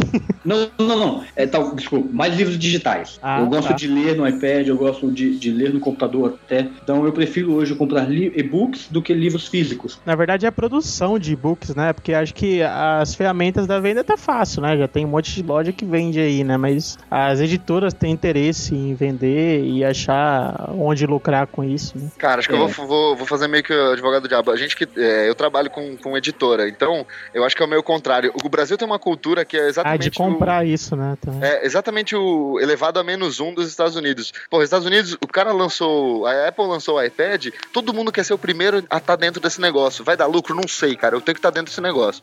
No Brasil é assim, ah, ninguém tem esse negócio, então não, vamos esperar esse negócio ficar bom. Aí fica aí 5, 10 anos, não lança nada lá, e aí você não sabe se- o que, que veio primeiro, né? O ovo ou a galinha. Não tem livro lá porque não vende ou não vende porque não tem? Mas também tem aquele problema do custo do Brasil, né? Primeiro, o salário do, do povo, da maioria da população, é um salário de mercadoria. Você mesmo tá falando que tá apertado aí. E eu garanto pra você que não é porque você tá gastando demais, e sim porque o seu salário não tá chegando no final do mês É com porque eu saúde. resolvi virar empresário. Viu? Piorou, Aí piorou, piorou. não é, nem, não é nem salário, né, cara? É pro labora, pro labora é uma desgraça, cara. Piorou. E também o problema das coisas custarem um absurdo em comparado ao salário mínimo, entendeu? Você tá no, no- nos Estados Unidos, vamos dar um exemplo aqui nos Estados Unidos, você ganha lá, sei lá, 1.400 dólares mês, e aqui no Brasil você ganha 550 reais mês, e lá um eletrônico, por exemplo, um notebook, você compra por 300 dólares, aqui você compra por quase três salários mínimos, é um absurdo isso, entendeu? É, mas isso aí são muitas questões pra gente discutir, custo Brasil, preço de importação. Você quer fazer também uma- um movimento pra entregar pra Dilma, Júnior? Eu quero. Ah, Eu então quero. faça. Você, Contata, você quer a resposta rápida, cara? É assim, ó. O cara lá nos Estados Unidos ele ganha mais é, numericamente, o- mas o poder de compra é diferente dele é diferente do nosso. E é isso que importa, não o salário numérico, é o poder de compra. O Esquilo, nosso querido economista, vai poder falar melhor disso, mas, cara, é o, é poder de compra. 99 centavos de dólar pro cara é extremamente, é insanamente barato, cara. Pra gente pode, você pode falar, não, mas porque a gente ganha merreca, não sei o que lá. Cara, tudo bem.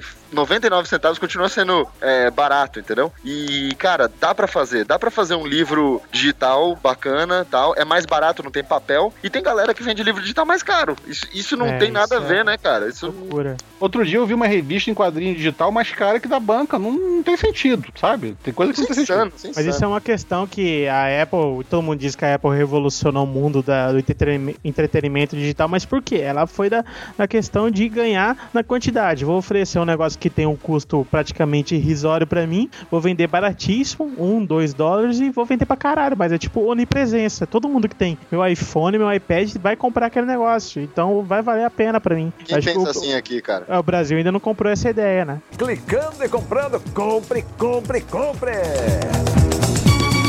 Continuando lá sobre como que a pessoa se comporta, por exemplo, eu acho que o Fábio ainda não chegou a falar, né? Você comprou bastante Blu-ray, né? É, como você poderia imaginar, sim. Aí, eu, quando, eu- quando eu vi até essa pergunta na pauta, eu comecei a olhar assim, ao redor da minha casa e ver o que, que eu com, o que, que eu comprei pela internet, o que, que eu comprei em loja física. E acho que eu cheguei a uma conclusão, que a única coisa que eu não compro pela internet é, é alimento e roupa. Mas de resto, acho que tudo que tá equipado aqui na casa é tudo via internet. Eu já pedi o McDonald's pela internet já, cara, muito tempo atrás. Também, também, também.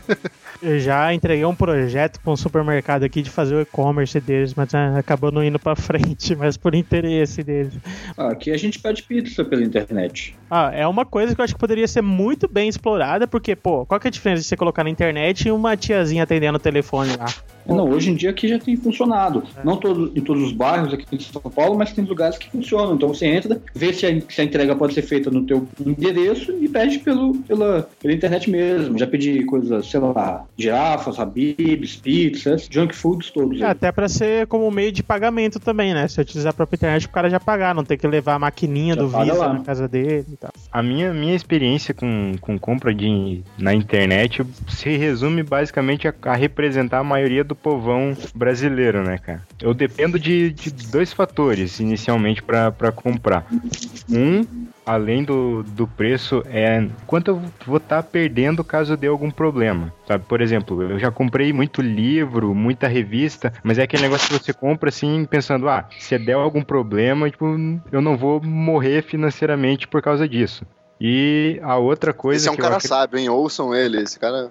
e a outra coisa que eu acredito que seja o que todo a maioria do, do povo pensa é a questão do, do imediatismo, né? Porque tem muita coisa que você quer, às vezes você encontra muito barato na internet, mas você sabe que vai demorar eras para chegar. Então você acaba às vezes apelando para para loja física. Então eu faço muito disso. É que você mora interior também, né? Só pra. Quando eu morava em interior, eu comprava muito mais pela internet, sabe? Agora que eu moro, eu moro na maior cidade do estado. O que que acontece? Por exemplo, o que eu mais compro é livro e revista em quadrinho. Então eu vou lá, pesquiso em três, quatro sites, as- acabo rodando todas as livrarias da cidade, vejo se tem, aí pesquiso de novo, vejo quanto tempo vai demorar pra entregar, se comprar pela internet, ver na loja, se dá pra encomendar. Tipo, tento evitar de qualquer maneira depender da, da internet, seja por questão de, de dificuldade para entrega, tempo, preço, principalmente por causa do imediatismo. E a única vez que, eu, de- que eu deixei de- nessa questão de segurança de entrega e abrir mão do imediatismo para comprar alguma coisa mais cara na internet, eu me ferrei, né? Cara, é, eu compro normalmente DVD e livro, produtos eletrônicos que eu não consiga montar na minha própria casa. Então, laptop, televisão, essas coisas do tipo. O resto eu, eu prefiro ir na loja física Ah. comprar, trazer pra casa. Qualquer coisa você faz na sua fábrica aí, né? Exato. Ah, Pra, tá. pra mim, eu acho que esse argumento do Cleverson é o mais importante. Eu, eu penso nisso antes de, do, do produto em si. Eu compraria qualquer, qualquer coisa pela internet, cara, mas o fator urgência, por exemplo, ou facilidade de pegar no negócio na hora, do tipo, troca o dinheiro, me dá esse trem, é, é bem mais importante pra mim. É, o que eu tinha falado no começo do bem de experiência, né? Às vezes você quer ter o produto na mão, na mão e falar, ah, é isso mesmo que eu quero, agora eu tenho certeza. E você não consegue, pela descrição do site, ter essa certeza, né? E a sensação de você, cara, você deu o dinheiro, você saiu com o negócio, você fica É. feliz. Ah, sim, acho que todo mundo tem isso, né? Mas acaba perdendo. Eu, eu considero que eu, que eu já perdi isso, cara. questão de- do imediatismo, semana passada eu queria comprar um presente para um amigo. Eu fui olhar na quinta-feira, o aniversário dele era no sábado. Ah, Putz, aí eu falei, vou comprar pela internet. Acho que. Aí eu até achei, eu achei uma camiseta legal que ele gostaria. É uma camiseta que eu não acharia facilmente em lojas, porque eu gostaria de comprar uma camiseta com o símbolo da Apple para ele, que ele gosta bastante também. Achei a camiseta, só que eu pensei, putz, não vai chegar até sábado. Aí eu não comprei a camiseta por causa de não confiar no sistema de entrega. E aí vou comprar agora para dar depois. Eu acho que isso, isso é uma coisa que falta ainda aqui no mercado, no e-commerce nacional. Lá fora, é, em todos os países, pelo menos que eu já comprei, já tem, você tem dois sistemas de entrega. O normal, que geralmente é gratuito, né? Você não paga nada por isso, ou paga uma taxa muito pequenininha. e o foda. E o foda expresso que chega na sua casa em 24 horas, se não, se não menos, né? E isso não chegou, esse sistema ainda de. Sa- Sites menores que acabam trabalhando com Correios, ele te dá a opção lá, é encomenda normal, Sedex, e cobrar mais um pouquinho, né? Mas geralmente, site que grande varejista do giro da porra, que trabalha com um milhão de transportadores, não- geralmente eles escolhem a opção mais barata, não te dá, né? Me, É, até me mesmo- chamem de filho da puta, mas eu já fui no aniversário aniversário e falei, cara, não chegou ainda. Mas até mesmo os sites que tem, tem essa opção de tipos de, de entrega, você não tem, por exemplo, o Sedex 10 ou o Sedex 24 horas. É o Sedex normal que chega de dois a três dias, sabe? Então, eu acho que ainda falta esse, esse tipo de mercado de entrega pra você. Eu quero preciso comprar isso urgente, eu esqueci do presente meu de casamento. Eu preciso que chegue amanhã, pra, senão eu vou apanhar em casa, sabe? Você tem que sair e comprar na rua porque você não tem essa opção. É, mas na, na verdade, a gente que já tem um certo conhecimento de, desse, de compra pela internet, de- desse tipo de transporte, o cenário que a gente tem aqui é outro, em, em dois modos, né? É totalmente contrário do lado de fora. O primeiro é que você pode depender do correio, que daí você vai saber onde tá a, tu, a tua compra, a tua correspondência. Mas não vai chegar. Não, não. Você vai saber onde tá, você sabe que vai chegar. E dependendo do que você compra e de onde você compre, você sabe que até no outro, no- em 24 horas vai chegar. Só que você não sabe o estado que vai, que vai chegar. né? Por exemplo, eu cansei de receber livro, tipo, tudo destruído, sabe? Que veio. E aí você não pode fazer muita coisa, porque é culpa do Reclamar correio. pra quem? Pro, pro atendente bunda fresca lá do. É, e, é o- É. e o, e o outro cenário é quando você depende da transportadora, que daí você não faz ideia de onde a tua compra tá, porque o, a loja entregou pra transportadora e daí foda-se. e o ela- rastreio saiu, chegou. Ela, entrega quando tu quiser, né? Aí tu escolhe qual é o aperto que você quer, né? Se você quer que chegue rápido, mas correndo o risco de estar destruído, ou se possivelmente chegue inteiro, mas sabe-se lá Deus quando, né? É, tem uma questão muito pesada aí que é de, de infraestrutura, né? Você vê, a Amazon ela tem a opção de, de oferecer vários tipos de frete, mesmo num país da extensão dos Estados Unidos, mas ela consegue isso porque ela tem centros de distribuição espalhados estrategicamente em diferentes pontos do, do país. E hoje em dia, a gente, se a gente for ver aqui no Brasil, é, teriam poucas lojas que teriam a possibilidade de ter um centro de distribuição, por exemplo, em cada região do país, que possibilitaria ter esse tipo de, de serviço diferenciado. Eu acho que cai numa parte aí de, de investimento que, que eu não sei se, se as nossas lojas gananciosas daqui estariam dispostas a investir tanto dinheiro em construção de, de CD para atender esse tipo de demanda. Ela ia perder o fator de reduzir custo com um estoque gigante no balcão imenso numa na cidade que cobre menos imposto do país, né? Essa relação de, de estoque e entrega é um dos, dos pontos determinantes na negociação da Amazon de se abre ou não um- uma franquia aqui no Brasil. Que uma das coisas que, ela- que eles falaram primeiro quando foi anunciado é que depois que eles conheceram como que funciona o transporte aqui dentro do país, como que funciona o sistema de correios, eles falaram que sem eles criarem um sistema próprio deles de entrega, não era viável ter uma loja aqui. Ia sujar o nome, né? É, Clicando e comprando, compre, compre, compre! Agora acho que a gente pode entrar da parte de dicas e macetes aqui, né? Como que a gente costuma é, pegar as informações, essas coisas na hora de fazer uma compra, né? Primeiro, onde pegar informações? Sites, blogs e tal, o que, que vocês costumam utilizar? Eu costumo ler bastante blogs, eu sigo as pessoas no Twitter, quem, quem costuma publicar sobre tecnologia, que é o meu foco hoje, né? É, às vezes eu vou no Mercado Livre, vejo o que, que as pessoas estão falando, que já compraram aquilo, conversando com vendedores. Para mim, o meu foco principal é Google. Então, eu vou no Google, tento achar um blog interessante, tento achar um review daquele produto, vídeos também. É, esse é um- normalmente o meu processo de compra. A questão do produto, né? Se eu quero comprar uma TV, como eu passei por isso há pouco tempo, eu ia no Google vendo marcas de TV, vendo o que, que tem de interessante, o que, que as pessoas comentaram de positivo, o que comentaram de negativo, tentando ler o máximo esse- esses reviews aí. Nunca focado num blog único, mas tentando pegar usuários mesmo. E aí eu acho que o Twitter nessa hora ajuda bastante. Já tentou fórum? Às vezes sim, mas não tenho muito hábito de ir a fóruns. É uma maluquice da porra. Eu, normalmente eu vou a fóruns quando eu tô com dúvidas técnicas de alguma coisa. Já comprou, né? já comprei, já tenho equipamento e não estou sabendo fazer alguma coisa. Ou quero saber uma coisa diferente. Aí eu normalmente recorro a fóruns porque tem uma galera mais especializada lá. E uma dica de compra na internet é assim. Tenta ver se o site é confiável, se, se as pessoas falam dele, se ele tem referências. Claro que um site pequeno pode ser confiável, pode, mas tenta entender como é que é a mecânica, se o site te diz qual é o telefone dele, se o site te dá uma forma de comunicação real com ele. É, E- qual o objetivo Porque isso do faz site, diferença, né? Ver qual é o objetivo do site. Um amigo comprou agora, tem, ele me falou isso antes de ontem. Ele comprou uma coifa para casa dele. Ele ficou meio com medo no início porque ele não conhecia o site, mas a primeira coisa que ele fez foi tentar falar com um atendente Então ele achou o telefone do site, e esse amigo é bem leigo em relação à internet. Então ele achou o telefone. Mas ele é corajoso, fácil. hein? Ele comprou uma coifa pela internet, olha.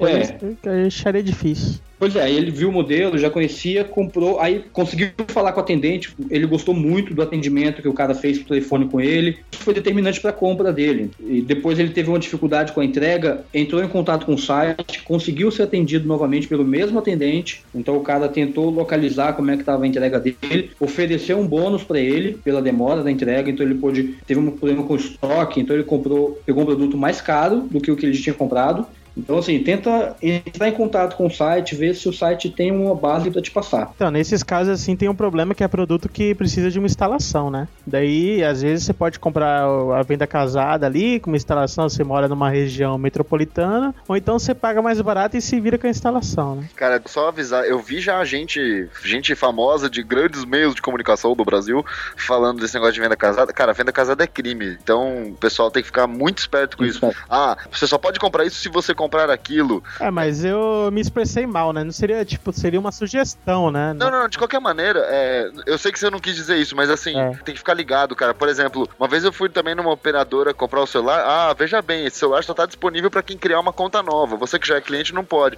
Cara, isso não pode, isso não existe. Ou você, você é uma operadora, você tem uma loja, você vende celulares. Você é obrigado a me vender esse celular, mesmo eu sendo cliente. Você não pode impor que eu tenho que comprar uma linha. Cobre não mais caro, né? Mas não me obrigue a comprar uma linha. Isso, isso Exato. é crime, entendeu? Quando eu ameacei o cara e falei, cara, isso aqui é crime, aí ele foi lá dentro, não sei o que, fez uma ligação, ele voltou, é, então tá bom, volta amanhã.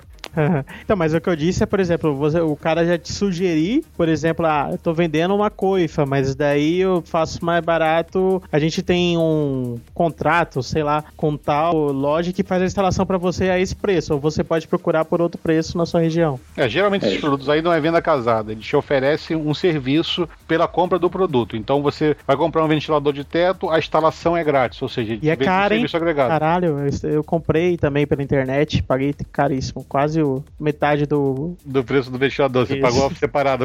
É. Sim.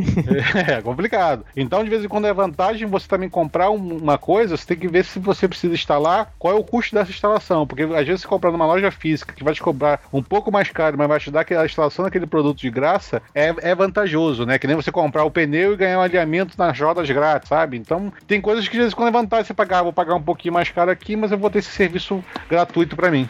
Certo, e o Fábio, dicas de sites, né? Agora é, é a sessão indicar meu site, né? Não, então, mas tava, tava pensando além do, do- dos Blu-rays. Uma coisa que eu me condicionei é quando comprar eletrônico é entrar em fórum e ler tudo que tem a respeito. Porque eu acho que não, não existe local em que você vai encontrar tanta informação, tanto detalhe, que você nunca vai encontrar, por exemplo, mesmo no, no site oficial. Você vai, por exemplo, procurar uma TV e você quer saber se ela roda DVX, se roda com legenda, e isso você não encontra nem no, no- no site oficial da, da empresa, mas você encontra em fórum porque tem alguém que comprou e alguém que vai lá e, e já perguntou isso e, e respondeu esse tipo de pergunta. Então, para mim, é, é essencial entrar em fórum quando eu vou comprar algum produto assim de um valor agregado maior. É, eu também pratico isso, cara. Além de tentar ter sempre o amigo nerd, mas só que. Frequenta HT Fórum. É, só que eu sou meu amigo Exato. nerd, então eu sofro um pouco com isso. É, eu também. Eu, eu sou o amigo nerd dos outros. Exato. Eu e o Esquilo a gente consulta o Júnior. Eu não consulto mais, não. Ele faz eu deixar de comprar.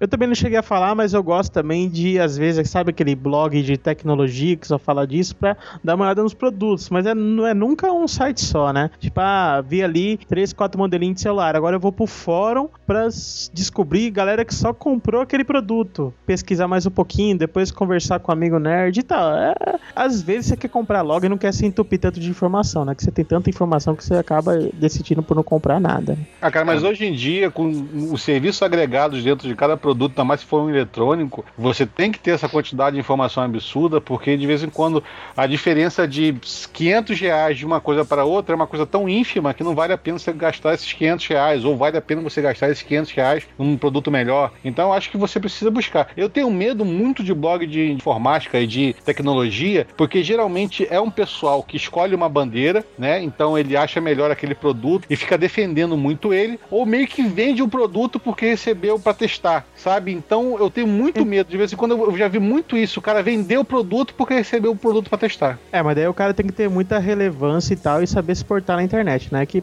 eu acho que eu já consigo descobrir quando o negócio tá indicado na cara. Ó, no Pirata Cast a gente não faz isso porque ninguém patrocina a gente.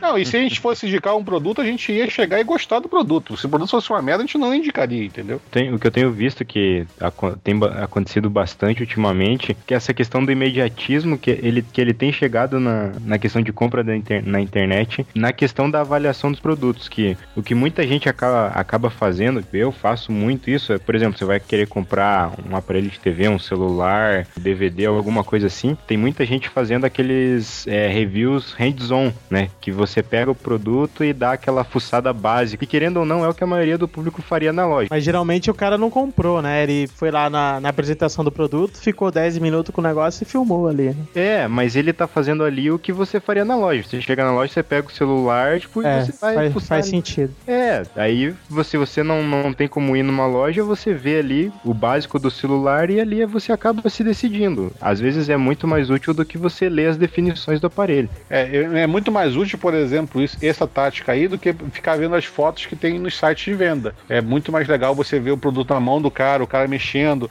falando, ah, é muito pesado, é muito leve, é fácil, o toque funciona fácil, o toque não é uma merda, não dá pra, não é multitouch. Sei lá, o cara falando essas pequenas descrições que você exatamente na loja você perceberia isso, o cara tá te passando uma, uma, uma coisa que você pode utilizar na hora da sua compra. Eu acho interessante sim.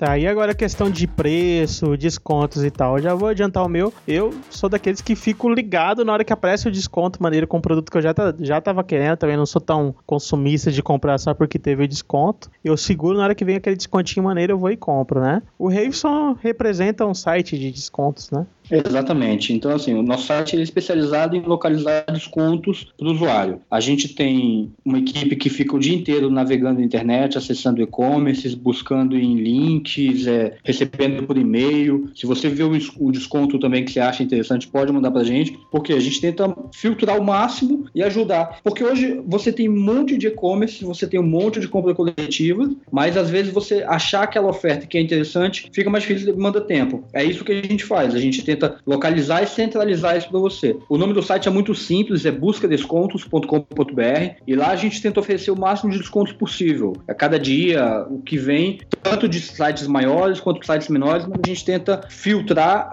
sites confiáveis. Até porque a gente quer que o nosso usuário tenha sempre o máximo de satisfação. Então, lá, essa é a minha dica de como achar preços bons. Buscar por descontos. Busca pelo desconto da marca que você quer, o desconto na loja, se você gosta de comprar na loja específica. E se não tiver lá, entre em contato com a gente que a gente tenta achar um desconto. Eu já usei muito seu site já, cara. Mesmo, mesmo antes de conhecer, agora que tô gravando com você, mas usei muito já esse site pra ganhar, achar uns cupomzinhos de desconto.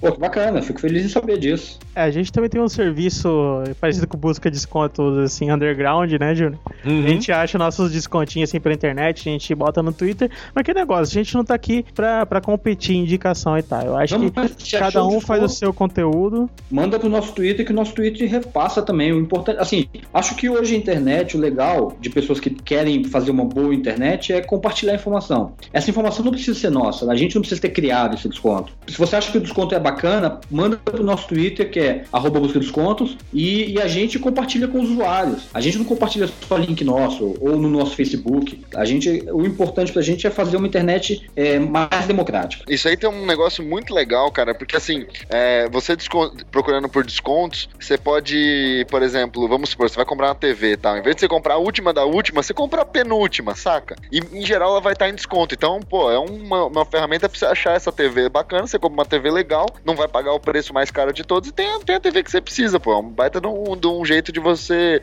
cuidar do seu bolso também, né? É, ou escolhe o produto que você acha interessante, as qualidades que você quer que tenha, que são indispensáveis, e tenta achar por ali. E aí você começa a usar o- os agregadores. Uma coisa legal hoje em dia, não sei se dá pra falar, mas é que o Google lançou aqui no Brasil o Google Shopping. E ele é, ele é basicamente um agregador de preços. Ele, ele, ele compara preço para vocês, para usuários, né? E traz informações relevantes sobre aquele produto. Eu não cheguei a usar, mas parece que é parecido com o que o Buscapé faz. É parecido com o que o Buscapé faz, mas ele não se limita a uma a loja. Ele, ele pega Ah. várias lojas e traz as landing pages daquilo. Eu recomendo que se use, é uma forma nova. O Google está trazendo isso e é bem bacana. Para quem não conhece, quando você acessar o google.com.br, do lado esquerdo, vai ter tudo, imagens, mapas. Lá embaixo tem shopping. É só clicar ali que ele vai te mostrar várias possibilidades, com imagens também, com vídeos. Uma coisa que eu indico pra todo mundo, até mesmo pros piratas aqui que vivem pedindo indicação das coisas, é você determinar o quanto você quer pagar e o seu preço máximo que você pode chegar. Então, ah, eu quero comprar uma televisão de até mil reais, mas eu. É o que a gente falou pro Cleverson, né? A gente consegue uma de 32 por menos de 900. Exato. E achamos. A gente achou pra ele. Mas eu quero isso, esse esse produto eu quero gastar até tanto. Então, você adquirir o, o melhor produto possível com aquela quantia que você quer gastar. Porque você vai pro, pra eletrônica, tudo é, é, é lindo e maravilhoso, né, cara? E as cifras vão subindo porque é, esse aqui tem uma USB a mais, essa aqui tem uma entrada super Uber, é, mega é, HDMI ou isso aquilo outro. Então eu acho muito legal, antes de você começar, você quer comprar um produto, você defina na sua cabeça, olha, eu quero gastar até tanto. É claro, você não vai querer fazer uma coisa assim que não exista. Quero comprar uma televisão por um real, mas eu, um preço real, ou seja, quero comprar uma televisão por mil reais e você escolhe o melhor produto naquele, naquela faixa de preço. E eu posso gastar até 1.200. Então, se chegar uma televisão te interessar mais por aquele preço, mais ou menos na média que você fez antes da compra, compra aquele produto. Porque se, se você entra na, na onda de olhar preço, olhar preço, olhar preço, você vai ficando na loucura tão grande, tão grande, que você vai gastar 3 mil reais numa televisão que você não precisava naquele momento. Bom, a parte do, do que eu faço pro meu site, que é de coletar as ofertas e, e publicar lá, eu, quando eu vou comprar coisas pra mim, eu sou mais conservador. Eu acabo escolhendo um item que eu vou querer comprar e aí eu vou ficar, eu coloco na minha cabeça quanto que eu quero pagar naquele item e eu vou ficar olhando dia após dia para ver se o, se o preço baixou e chegou no, no preço que eu queria pagar, mas eu não me deixo influenciar por muitos outros fatores externos, não. É, essa é aquela questão que você conhece o mercado e sabe mais ou menos até onde aquele preço pode chegar, né? Exatamente. Então você analisar, ah, não, isso aqui tá caro, eu sei que eles daqui a pouco fazem uma promoção que eu vou poder comprar mais barato. A minha dica tem tudo a ver com isso, cara, porque, diferentemente do que a querida Rede Globo fala, a internet não é a rede mundial de computadores, é a rede mundial de pessoas, né? E tem o fator pessoa. Então, cara, eu, por exemplo, eu sei a minha situação, então eu evito de olhar as promoções porque eu não posso agora, entendeu? Então, cara, você saber o que você pode, saber o que você, o que você tem, pra mim, eu acho que é a dica que eu posso, que eu posso deixar. Não gastar além do seu, do seu limite, porque daí você tá prejudicando todo o sistema. Você vai ficar sem, sem dinheiro para gastar depois, então as empresas vão, podem vender menos se você tem um- uma quantidade de, de, de crédito que você tem a pagar muito alta, então você acaba deixando de comprar. Isso é ruim para todo mundo. Então, a minha, minha dica é você não encarar, por exemplo, o seu cartão de crédito como aquela coisa que você vai jogar para frente. Pensa no seu cartão de crédito como um gasto que você vai ter hoje. Inclua ele no gasto deste mês e veja se você continua conseguindo pagar. Se você continua conseguindo pagar, beleza. Se você vai, vai fazer aquela compra no cartão, mas só porque vai cair só no mês que vem, aí você já tá com um probleminha aí no seu, no seu dinheiro. E cara, cuidar disso é, vai fazer com que você compre muito mais, com muito mais qualidade, vai beneficiar quem vende, ve- ve- vai beneficiar todos esses serviços que a gente tá falando. É, tomar conta do seu, do seu bolso nesse sentido vai só, só traz benefício. Não entre na onda de pagar o mínimo do cartão, porque você não sai mais dela. É uma Você outra tá maluco? Isso você entra é numa pecado. espiral, cara. Nossa senhora, você não sai nunca mais, velho. Isso é pecado, todas as igrejas tinham que ensinar isso. Ou como falam, né? o- Aquilo que você vai comprar que não tem entrada, depois fica sem saída, né? Clicando e comprando, compre, compre, compre! Dentro dessas dicas aqui, vamos dar dica pra galera que quer comprar nas gringas, né? Como diria lá no Aftermarket. Comprar em Amazon e tal, eBay. Sim, pela minha experiência, eu acho tranquilo. A única coisa que você tem que ter é o cartão internacional. Fábio, o que, que mais você poderia dar de dicas para pessoas que têm medo de comprar internacionalmente? É, acho que o que limita muitas pessoas de fazer esse tipo de compra é, é a falta de, de informação, né? Então, como você falou, ter um cartão de crédito internacional. É, primeiro, já não é primordial, porque você tem lojas que aceitam outro tipo de pagamento, como o PayPal, ou até mesmo agora o cartão de crédito pré-pago, né? Que você pode também utilizar. Mas além disso, é, é importante ter outras informações. Primeiro, ter um pouco de noção de inglês ajuda, porque você vai estar navegando por, por páginas de fora do Brasil. E, e conhecer primeiro a questão de entrega, que aqui no Brasil é complicado, às vezes na loja lá ele vai estar te, te prometendo entregar um produto entre 7 e 15 dias corridos e, e dificilmente vai chegar nesse prazo, então ter esse tipo de noção. Vezes quatro aqui, né? Exato, porque a loja até, até faz a parte dela, o produto chega aqui no Brasil dentro do prazo que ela estipula. O problema é o que acontece aqui, quando chega na Receita Federal, ou quando chega no Correios, que aí fica, fica fora das mãos dele. Então ter, ter essa noção e não ficar irritado, né? Porque às vezes você está acostumado a comprar só nas lojas.com.br e receber em um, dois, três dias. Às vezes, quando você atrasa um pedido que você fez lá fora, você ficar irritado com isso, tem que, de certa forma, entender que é algo normal. Você mesmo comentou que esperou dois meses para receber o primeiro pedido que você fez na, na Amazon britânica. E acho que outra coisa que é fundamental quando você fala de compra internacional é saber de tudo que está envolvido com respeito aos impostos de importação, né? Existe muito É, o aí. que é legal, o que é ilegal. Isso. E, e, assim, existe muito desconhecimento das pessoas. É, hoje, hoje não, essa semana mesmo eu conversei com duas pessoas que eu estava falando de compra internacional e eles falaram: ah, mas para compra até 50 dólares é isento, né? Então tem muitas dessas lendas urbanas. Isso é isento na, na sorte por Deus, né? Exato, exato. É, são, são, são lendas urbanas que tem aí e que, primeiro, não é verdade, você não é isento de pagar imposto quando você compra produto de pessoa jurídica para pessoa física. Em tese, a Receita Federal pode te taxar é, qualquer tipo de compra nessa, nessa modalidade e as pessoas não conhecem isso e a falta de informação realmente é o, é o que pega. E acho que pega muito também a questão do, do medo, né? Às vezes a pessoa fala, não, mas pô, tô comprando de Hong Kong, tô comprando da China, da Alemanha, não vai chegar esse negócio. É, o meu porteiro deve ter medo de mim. Cara, a primeira compra que eu fiz na Dia Extreme foi de uma película pra celular de julho de 99 que eu fiz pra testar. Eu falei, se essa merda não chegar, eu não perco dinheiro, entendeu? E É, a chegou. primeira compra foi de um dólar também, só pra É. sacanear. E chega, eu não sei como chega, sabe? Não sei se vocês É, mandam. eu já te falei, escravos chineses. Com frete grátis, né? O que é mais surpreendente. O cara vem nadando com uma grátis, mochila nas costas dos da China aqui, cara. Só pode ser.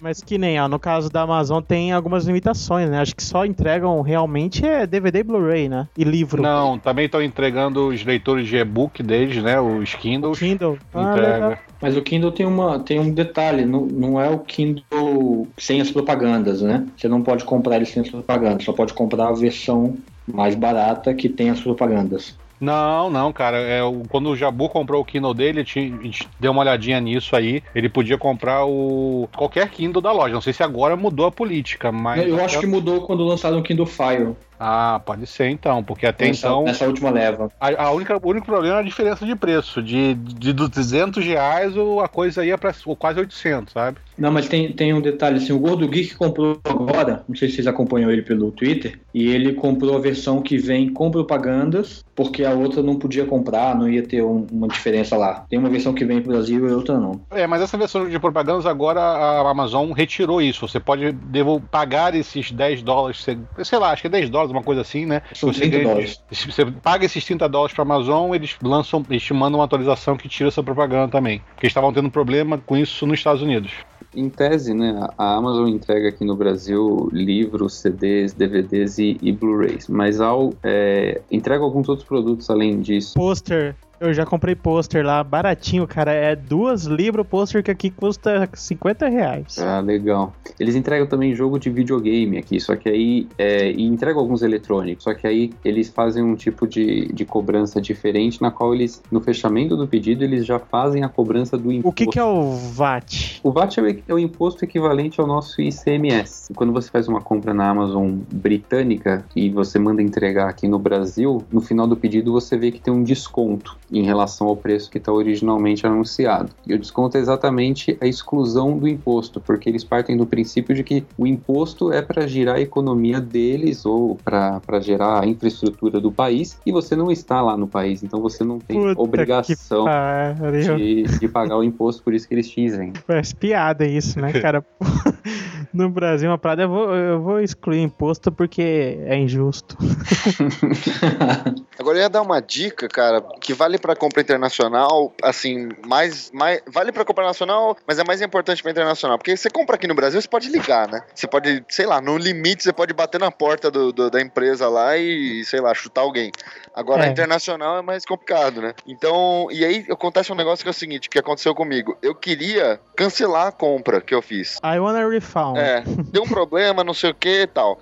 Não, jamais cancele a compra no cartão, porque isso gera uma informação para a operadora do cartão de que aquela empresa é fraudulenta, como se você não tivesse reconhecido aquele pagamento. Então você cria todo um chabu entre você, a empresa e o cartão. Não vai gostar de você, já vai É, querer- entendeu? Você cria um problema pra todo mundo, cara, é desnecessário, entendeu? Você perde a razão daí depois pra falar com a empresa, porque daí você cria um, um problemão pros caras.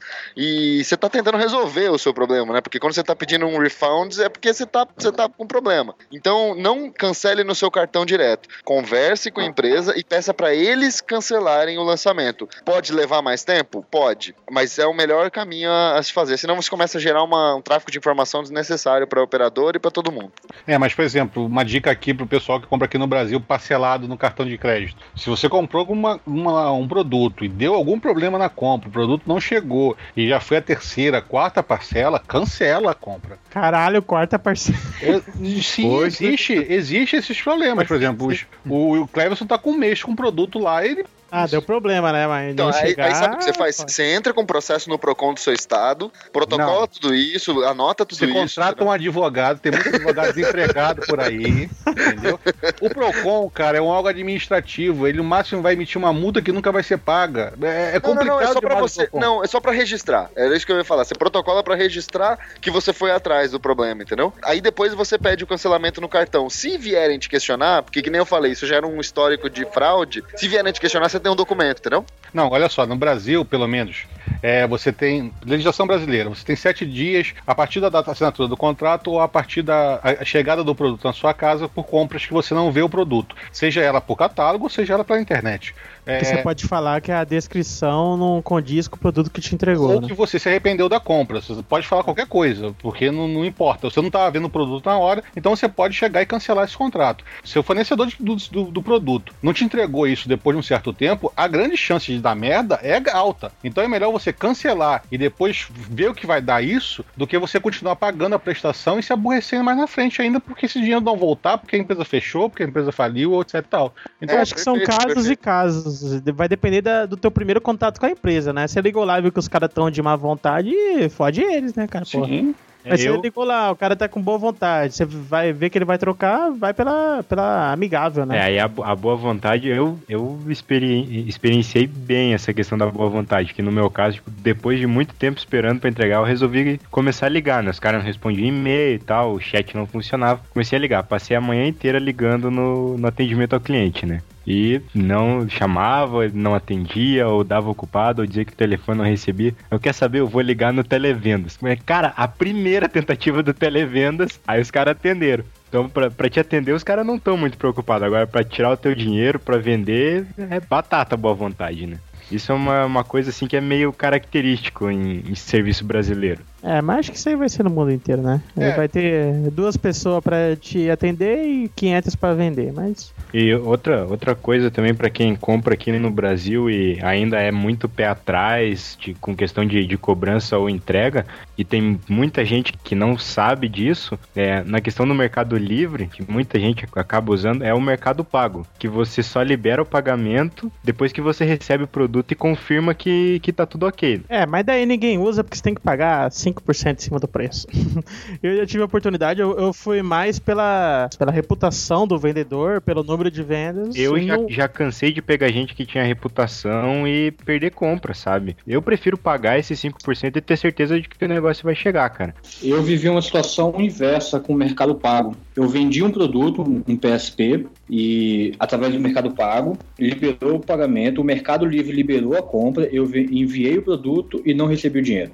Entrei em contato com eles, e enviei print screen das telas, tinha tudo registrado, e a partir do momento em que a pessoa recebeu o produto, ela não mais se comunicou, e o Mercado Livre disse que não era um problema dele, porque é, ele não tinha autorizado a compra, a venda, a entrega, né? E eu fiquei no prejuízo de 700 reais. Mas aí é processinho em cima e ganhar danos morais e receber esse É. valor em dobro, cara. Foi, foi bem. Aí a partir daí eu parei de usar completamente o Mercado Livre. E Processinho vou- daqui a 20 anos, né? Não, esses, pro- esses processos de pequeno valor, Não, acho que eles são Brincadeira, rápidos. brincadeira, brincadeira.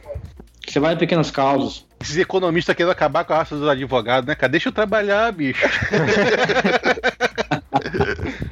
Clicando e comprando, compre, compre, compre. É aquele negócio, cada pessoa tem experiência. Eu já comprei muito no Mercado Livre, desde mouse até. Acho que o meu monitor antigo eu tinha comprado no Mercado Livre, sempre sem nenhum problema, cara. Bem em cima da questão da reputação. E eu sempre vejo se o vendedor vendeu aquele produto. Às vezes o cara tem 500 pontos de reputação, só que ele vendeu, sei lá, chinelo e você tá querendo comprar uma televisão dele. Aí não rola, saca? Você tem que ver se aquele produto que ele tá te oferecendo ele tem reputação boa. E também por falar em, em Mercado Livre, alguém já comprou no, no eBay Eu já comprei no eBay. Já e entregou aqui de boa? entregou de boa e entregou rápido, cara. Por incrível que pareça, assim. Ele dizia assim. Dava um- mês? da- não, dava um prazo mínimo de 20 dias e chegou em uma semana, cara. Caralho. É. Em qual época do ano? Foi acho que uns 15 dias antes do carnaval. É, o fluxo é menor, né? Eu sou um pouquinho cagão quanto ao eBay, porque como não é uma loja, por exemplo, da Amazon, eu sei que se eu comprar lá, eu vou atrás da Amazon, ela vai resolver meu negócio. E no Mercado Livre, pelo sim, pelo não, o cara pelo menos tá aqui, né? Como o Abu disse, pra eu ir lá chutar ele. Já ir chutar lá nos Estados Unidos é mais difícil. A Amazon também tem um sistema que tem lojas que vendem dentro da Amazon, né? É os resellers, né? E Isso. O, o Fábio me passou ontem uma dica que eu tava tentando comprar um Blu-ray e não vi que era de um reseller. Ele tá falando, ah, não posso enviar pro Brasil, não posso enviar pro Brasil. Daí que eu descobri que era de um reseller, por isso que não. Ah, era nesse você? caso, né? Fui eu, fui eu o burro que te perguntou isso.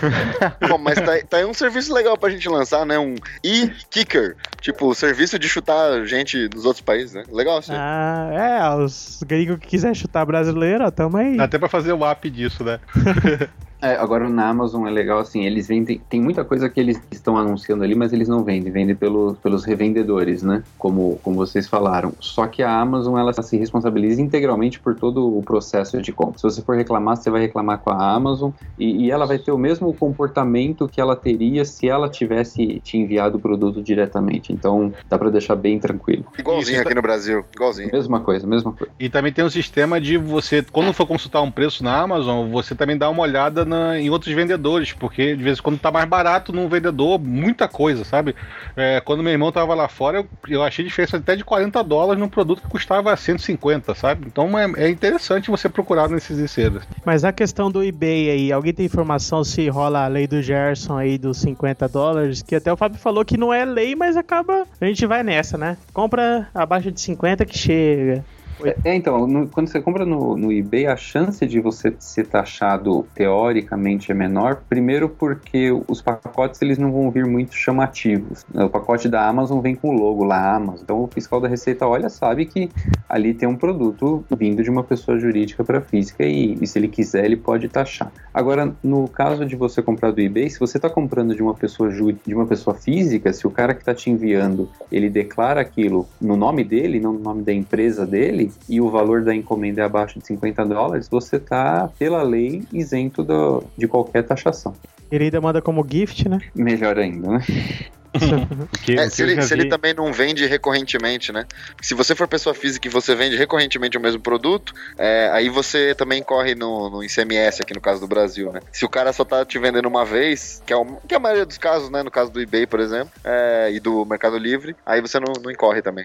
E só pra falar uma coisinha do gift aí, né? Não é só porque tá com gift ali que não vai ter cobrança de imposto. Alguns produtos, mesmo com, pode estar com caixa com laço de presente. Não existe isso, ah, gift eu não vou abrir, o cara da, da receita. né? Exato. É, e às vezes é complicado, porque é, a receita tem um preço médio do- daquele custo daquele produto e aí ele lança daquele negócio. Então, de vez em quando, você tem que pegar a nota, a nota fiscal, imprimir, levar na Receita Federal, nos Correios, e alegar que você pagou menos por aquele produto, então tem que ser, a, cobrança tem que ser inferior em cima do valor que você pagou. Mas aí a gente depende, depende muito da questão da índole do cara que trabalha aqui, né? Porque, O cara que roubou meu Tenga Egg. porque o, que, o que eu vi acontecer com um cara que trabalha lá comigo? Ele comprou um relógio no eBay e o preço tava, sei lá, 35, 40 dólares. Demorou um tempão pra chegar. Eles pe... ficou parado na, na aduana, né? Lá na, na Receita. Os caras abriram a caixa, viram que tinha nota, tudo, viram o preço. O que que eles fizeram? Eles pesquisaram com base no preço daqui do Brasil, tipo... Não, igno- mas isso aí é o que eles têm que fazer. Não, mesmo. sim, eles têm que fazer. Só que daí o que, que o cara fez? Tipo, ele pegou e caneteou, tipo, um preço aleatório. Ele tava escrito a caneta, assim, a bic da nota fiscal, tipo, 300 reais. E daí foda-se, tipo, o cara tinha Não, que mas, pagar em cima mas isso daquele aí a gente é meio ciente que eles podem pegar o, pre, o produto e taxar com preço corrente nacional e cobrar imposto em cima do preço corrente nacional. É, não, agora- não, não. Se é uma importação, eles têm que cobrar sobre a- o valor pago. Você vai ser cobrado. Ah, parece Se- que se o, se o valor não tiver declarado, eles fazem isso. Eu não, não sei exatamente, Ah, mas tá. eu já ouvi falar isso. É, agora uma, uma coisa que, que é legal até a gente alertar o- os marinheiros de primeira viagem em compra internacional é que, bom, primeiro, é, qualquer compra internacional vinda de pessoa jurídica pode ser taxado, mas na prática não é isso que acontece. Eles fazem por amostragem, até porque ele não- eles não têm capacidade de taxar todos os produtos. Então eles fazem por amostragem, aqueles que são, talvez tenham um volume maior, um tamanho maior, aquilo vai certamente vai ser taxado e outro de volume menor eles acabam deixando passar. Agora, quando você é taxado e se você acha que a cobrança foi injusta, você pode recorrer. Como no caso desse aí que vocês comentaram, ele aplicou um imposto sobre um valor que ele acredita que seja o valor do produto e não aquilo que estava declarado. Mas se você tem a fatura do seu cartão de crédito, ou se você tem os e-mails que você trocou com, com o vendedor, você pode utilizar isso daí para comprovar o quanto você pagou. Qualquer taxação você pode, você pode recorrer se você acha que você foi injustiçado. E é muito simples, você vai no correio, você- primeiro você recebe uma notificação no correio de que você foi taxado e quando você vai lá no correio, ao invés de pegar o produto, você fala, não, eu quero recorrer. Ele vai te dar um formulário, você vai preencher e vai colocar a sua justificativa e junto Anexar documento. isso, junto você vai anexar todos os documentos que comprovem quanto que de fato você pagou e que aquela cobrança está sendo abusiva. E aí você vai entregar no correio, vai esperar uma, duas semanas para ver a, a resposta deles. Só deixando claro, o imposto que a gente paga por produtos importados aqui é de 60%, sendo que tem estados que além disso ainda cobram o ICMS. É, e também tem variação sobre produtos eletrônicos, produtos fabricados no Brasil. Algum, alguns produtos têm cobrança tá, é, diferenciada de imposto. De imposto. Só dar dicas de outros sites, tipos diferentes de produtos, né? A gente já disse que para Blu-rays e DVDs temos a Amazon, para tranqueira em geral, tudo que você imaginar na sua vida tem na Dio Extreme. Baratíssimo lá em Hong Kong. Também em Hong Kong temos a PlayAsia, que traz games importados. Não vamos discutir se isso aí é legal ou não, trazer games, porque é uma importação, não, não vamos entrar nesses detalhes. E também tem outros sites, não sei se a New Egg de eletrônicos parece que manda pro Brasil também, né? Hum, não sei. Uma dica que eu daria, na- por exemplo, voltado para jogos, é usar a plataforma do Steam para comprar jogos Ah, e sim. jogar mesmo. Eu já comprei jogos lá, acho que é bem bacana, vale a pena. Você compra também pelo cartão de crédito. É uma dica boa para quem é gamer, se é que já não conhece, né? Ah, a gente vive falando aqui, porque é coisa do mal também. Isso é bom que você, você, você se sente especial, que você paga o mesmo valor que todo mundo no mundo. Pelo É, aquele. Exato. Seu Botini. Ele é ótimo. Clicando e comprando. Compre, compre, compre. Então vamos lá para as nossas considerações finais. Esse podcast tão esperado. Acabou que não virou um programa tanto de indicações, foi mais uma discussão no assunto, parecido com aquele que a gente fez sobre o Facebook e tal.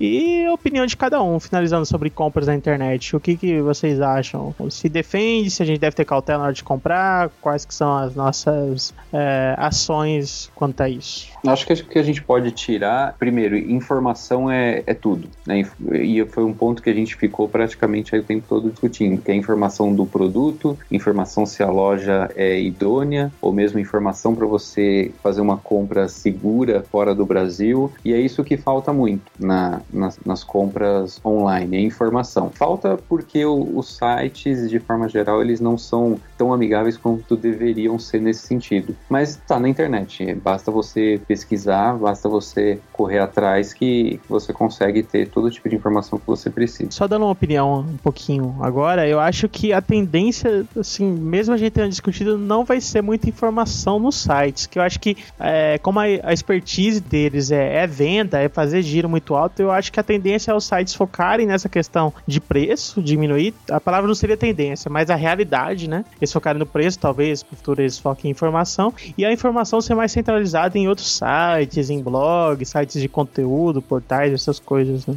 Eu acho que a minha, minha grande consideração é aquilo que eu tinha falado, assim, a internet, como, como o próprio Revson falou no começo, a internet, apesar de ser um mundo novo, ela é o mesmo mundo. Então, lembrar que, cara, o dinheiro continua existindo, o seu dinheiro é limitado no mês, entendeu? Então, prestar atenção nisso e não é porque tá na internet que dá para você comprar. Tem um milhão de facilidades na internet e tem coisas que é melhor na internet, tem coisas que é melhor no físico. Foi tudo isso que a gente abordou, mas no final você tem que pagar a sua fatura. Então, ficar, ficar esperto nisso para poder tirar o melhor proveito de todas essas facilidades, do desde o link que aparece do bonequinho do, do Cavaleiro Zodíaco até você ir no shopping curtir uma saída, né? Então, acho que o importante é você estar tá saudável financeiramente para poder aproveitar todas essas novidades que vieram. É, e como ele falou, a internet ela faz parte do mundo, então muito cuidado é importante. Uma coisa que a gente tá, não abordou, mas é interessante também, existe a questão do e-mail marketing. Muita gente recebe e-mail marketing para fazer compras por ali, já clica e vai direto para o produto na loja. É uma forma bacana, mas tem que ter cuidado com falsos e-mails marketing, né? Então, quando você clicar no. Se você recebe o e-mail, clicou e abriu, foi para o site, verifica se a URL do site é de fato aquela, aquele site que você conhece. Se for desconhecido, não compra. Não coloca seu cartão de crédito em qualquer lugar lugar. Então, assim, tomar. Você não entraria em qualquer loja e botaria, entregaria seu cartão de crédito para pessoa, se é uma loja que você não, não confia ali, você está achando que é meio complicado o atendente. Mesma coisa na internet, viu que a URL não está correta, vê que ela te manda baixar um arquivo quando você clica, não baixa, cancela, porque isso pode ser um vírus e pode infectar seu computador para roubar seus dados. Então, assim, a minha dica final de compras é compre. Use a internet para comprar, mas tenha sempre cuidado com a, sua, com a informação que você tem na mão, que são seus dados, são suas informações pessoais e esteja atento no site que você está. Não é como a gente tá tem no mundo real. Essa dica sua posso resumir com uma frase, vou ofender muitas pessoas, mas não seja uma anta, né? Exatamente. pra tudo na vida. Eu falei de forma educada, você foi bem direto. Exato. Porra, não faz isso, caralho. Oi, pirata.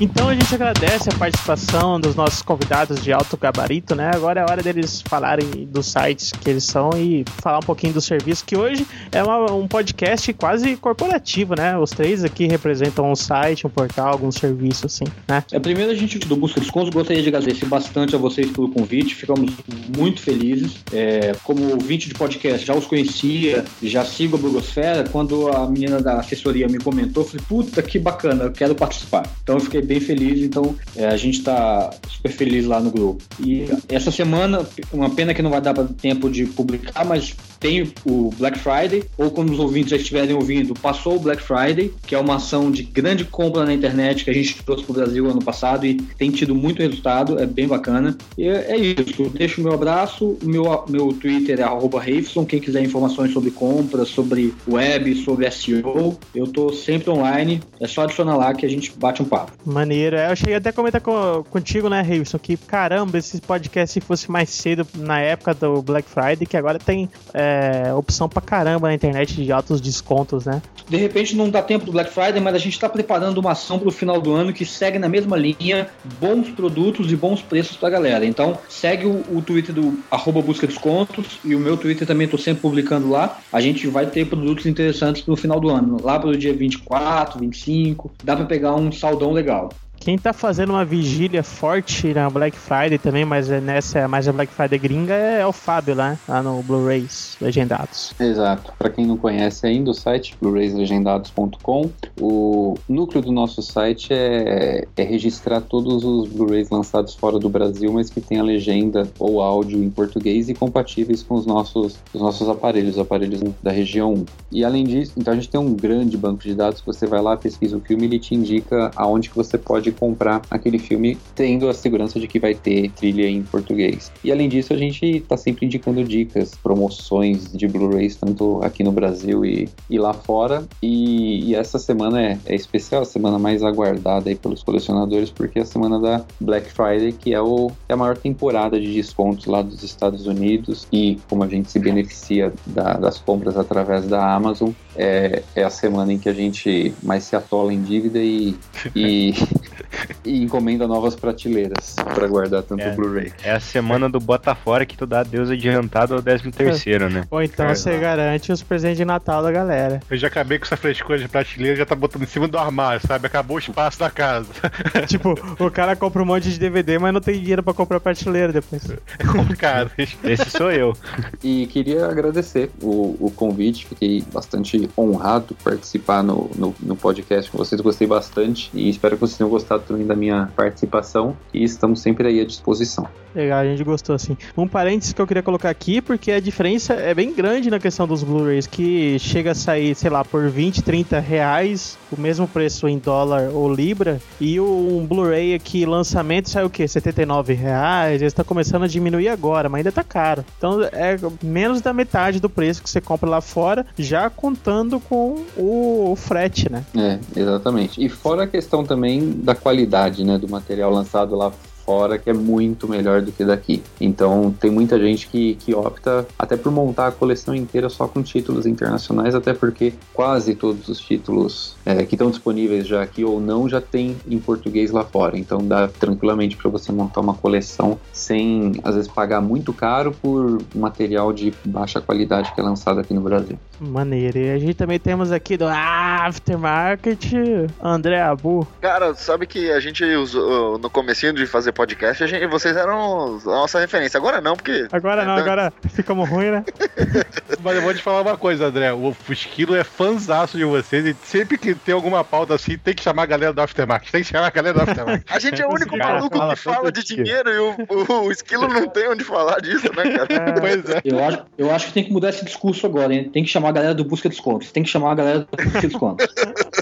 Fechou. Mas, cara, eu ia falar o seguinte, que eu acho que todas essas oportunidades de fazer o seu dinheiro valer mais estão tão valendo, cara. Não caia na roubada, entre naquelas oportunidades que vão trazer, fazer seu dinheiro valer mais. Então, porra, poder comprar um Blu-ray por um terço do preço, pô, genial, você compra três. Buscar oportunidades na Black Friday, mesmo que já tenha passado, mas ficar ligado nisso aí, você faz seu dinheiro valer mais. E é disso que a gente, que a gente fala lá no Hot Money. Maximizar a utilidade do seu capital.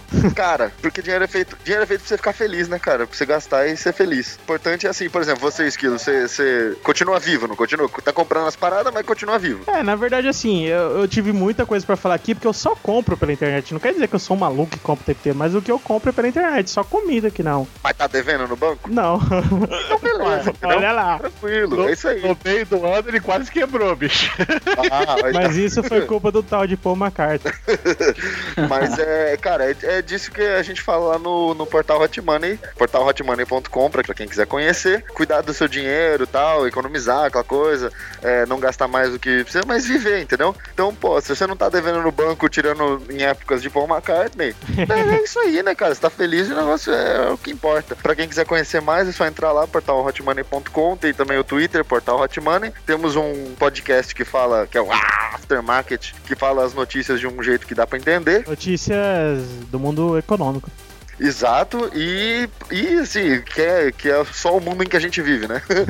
pra quem quiser saber mais e querer entender melhor do, do mundo que envolve o nosso bolso, nós estamos lançando agora, é, recentemente, a revista Hot Money no iPad. Pra quem tiver iPad, logo mais chegando os outros, a gente sabe como é que é, né? Também tem pouco dinheiro pra investir, aquela coisa. Eu até reclamei, pô, não vai sair pro iPhone, cara, vou ter que comprar um iPad agora. Tá difícil, cara, mas é, esse, esse foi o serviço que a gente comprou que deu, que deu caca. Mas vamos lá, estamos seguindo, mas tá bem legal. Cara, é, é isso, porque se colocar o dinheiro no baixo do colchão, no banco e não fazer nada, só te deixa triste. É, eu como ouvinte, deixa eu falar do, do Aftermarket, que é um podcast que toda semana ele reúne todas as notícias assim do mundo econômico e é como se fosse os teus amigos comentando sobre o assunto, só que tem p- propriedade pra falar, não tô falando bobeira, entendeu? Então eles comentam sem fugir da parte técnica, de uma forma que todo mundo entende, sem muito economismo. Ai, são seus olhos.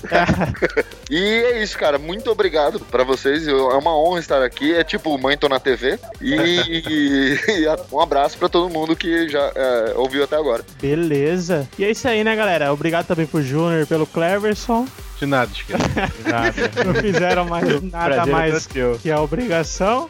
O Jabur Chute pro Jabur. um chute pro Jabur. ver só pra abrir. Ele tenta tacar a função dele pra gente, mas não, a gente vai devolver pra ele. Mas é isso aí, galera. Esse podcast ficou um pouquinho técnico. Eu sei que vocês gostam mais dos podcasts putaria, mas depois volta aí nos próximos. Esse podcast foi patrocinado por Tenaeg. Pronto, já tem a putaria. Falou, galera.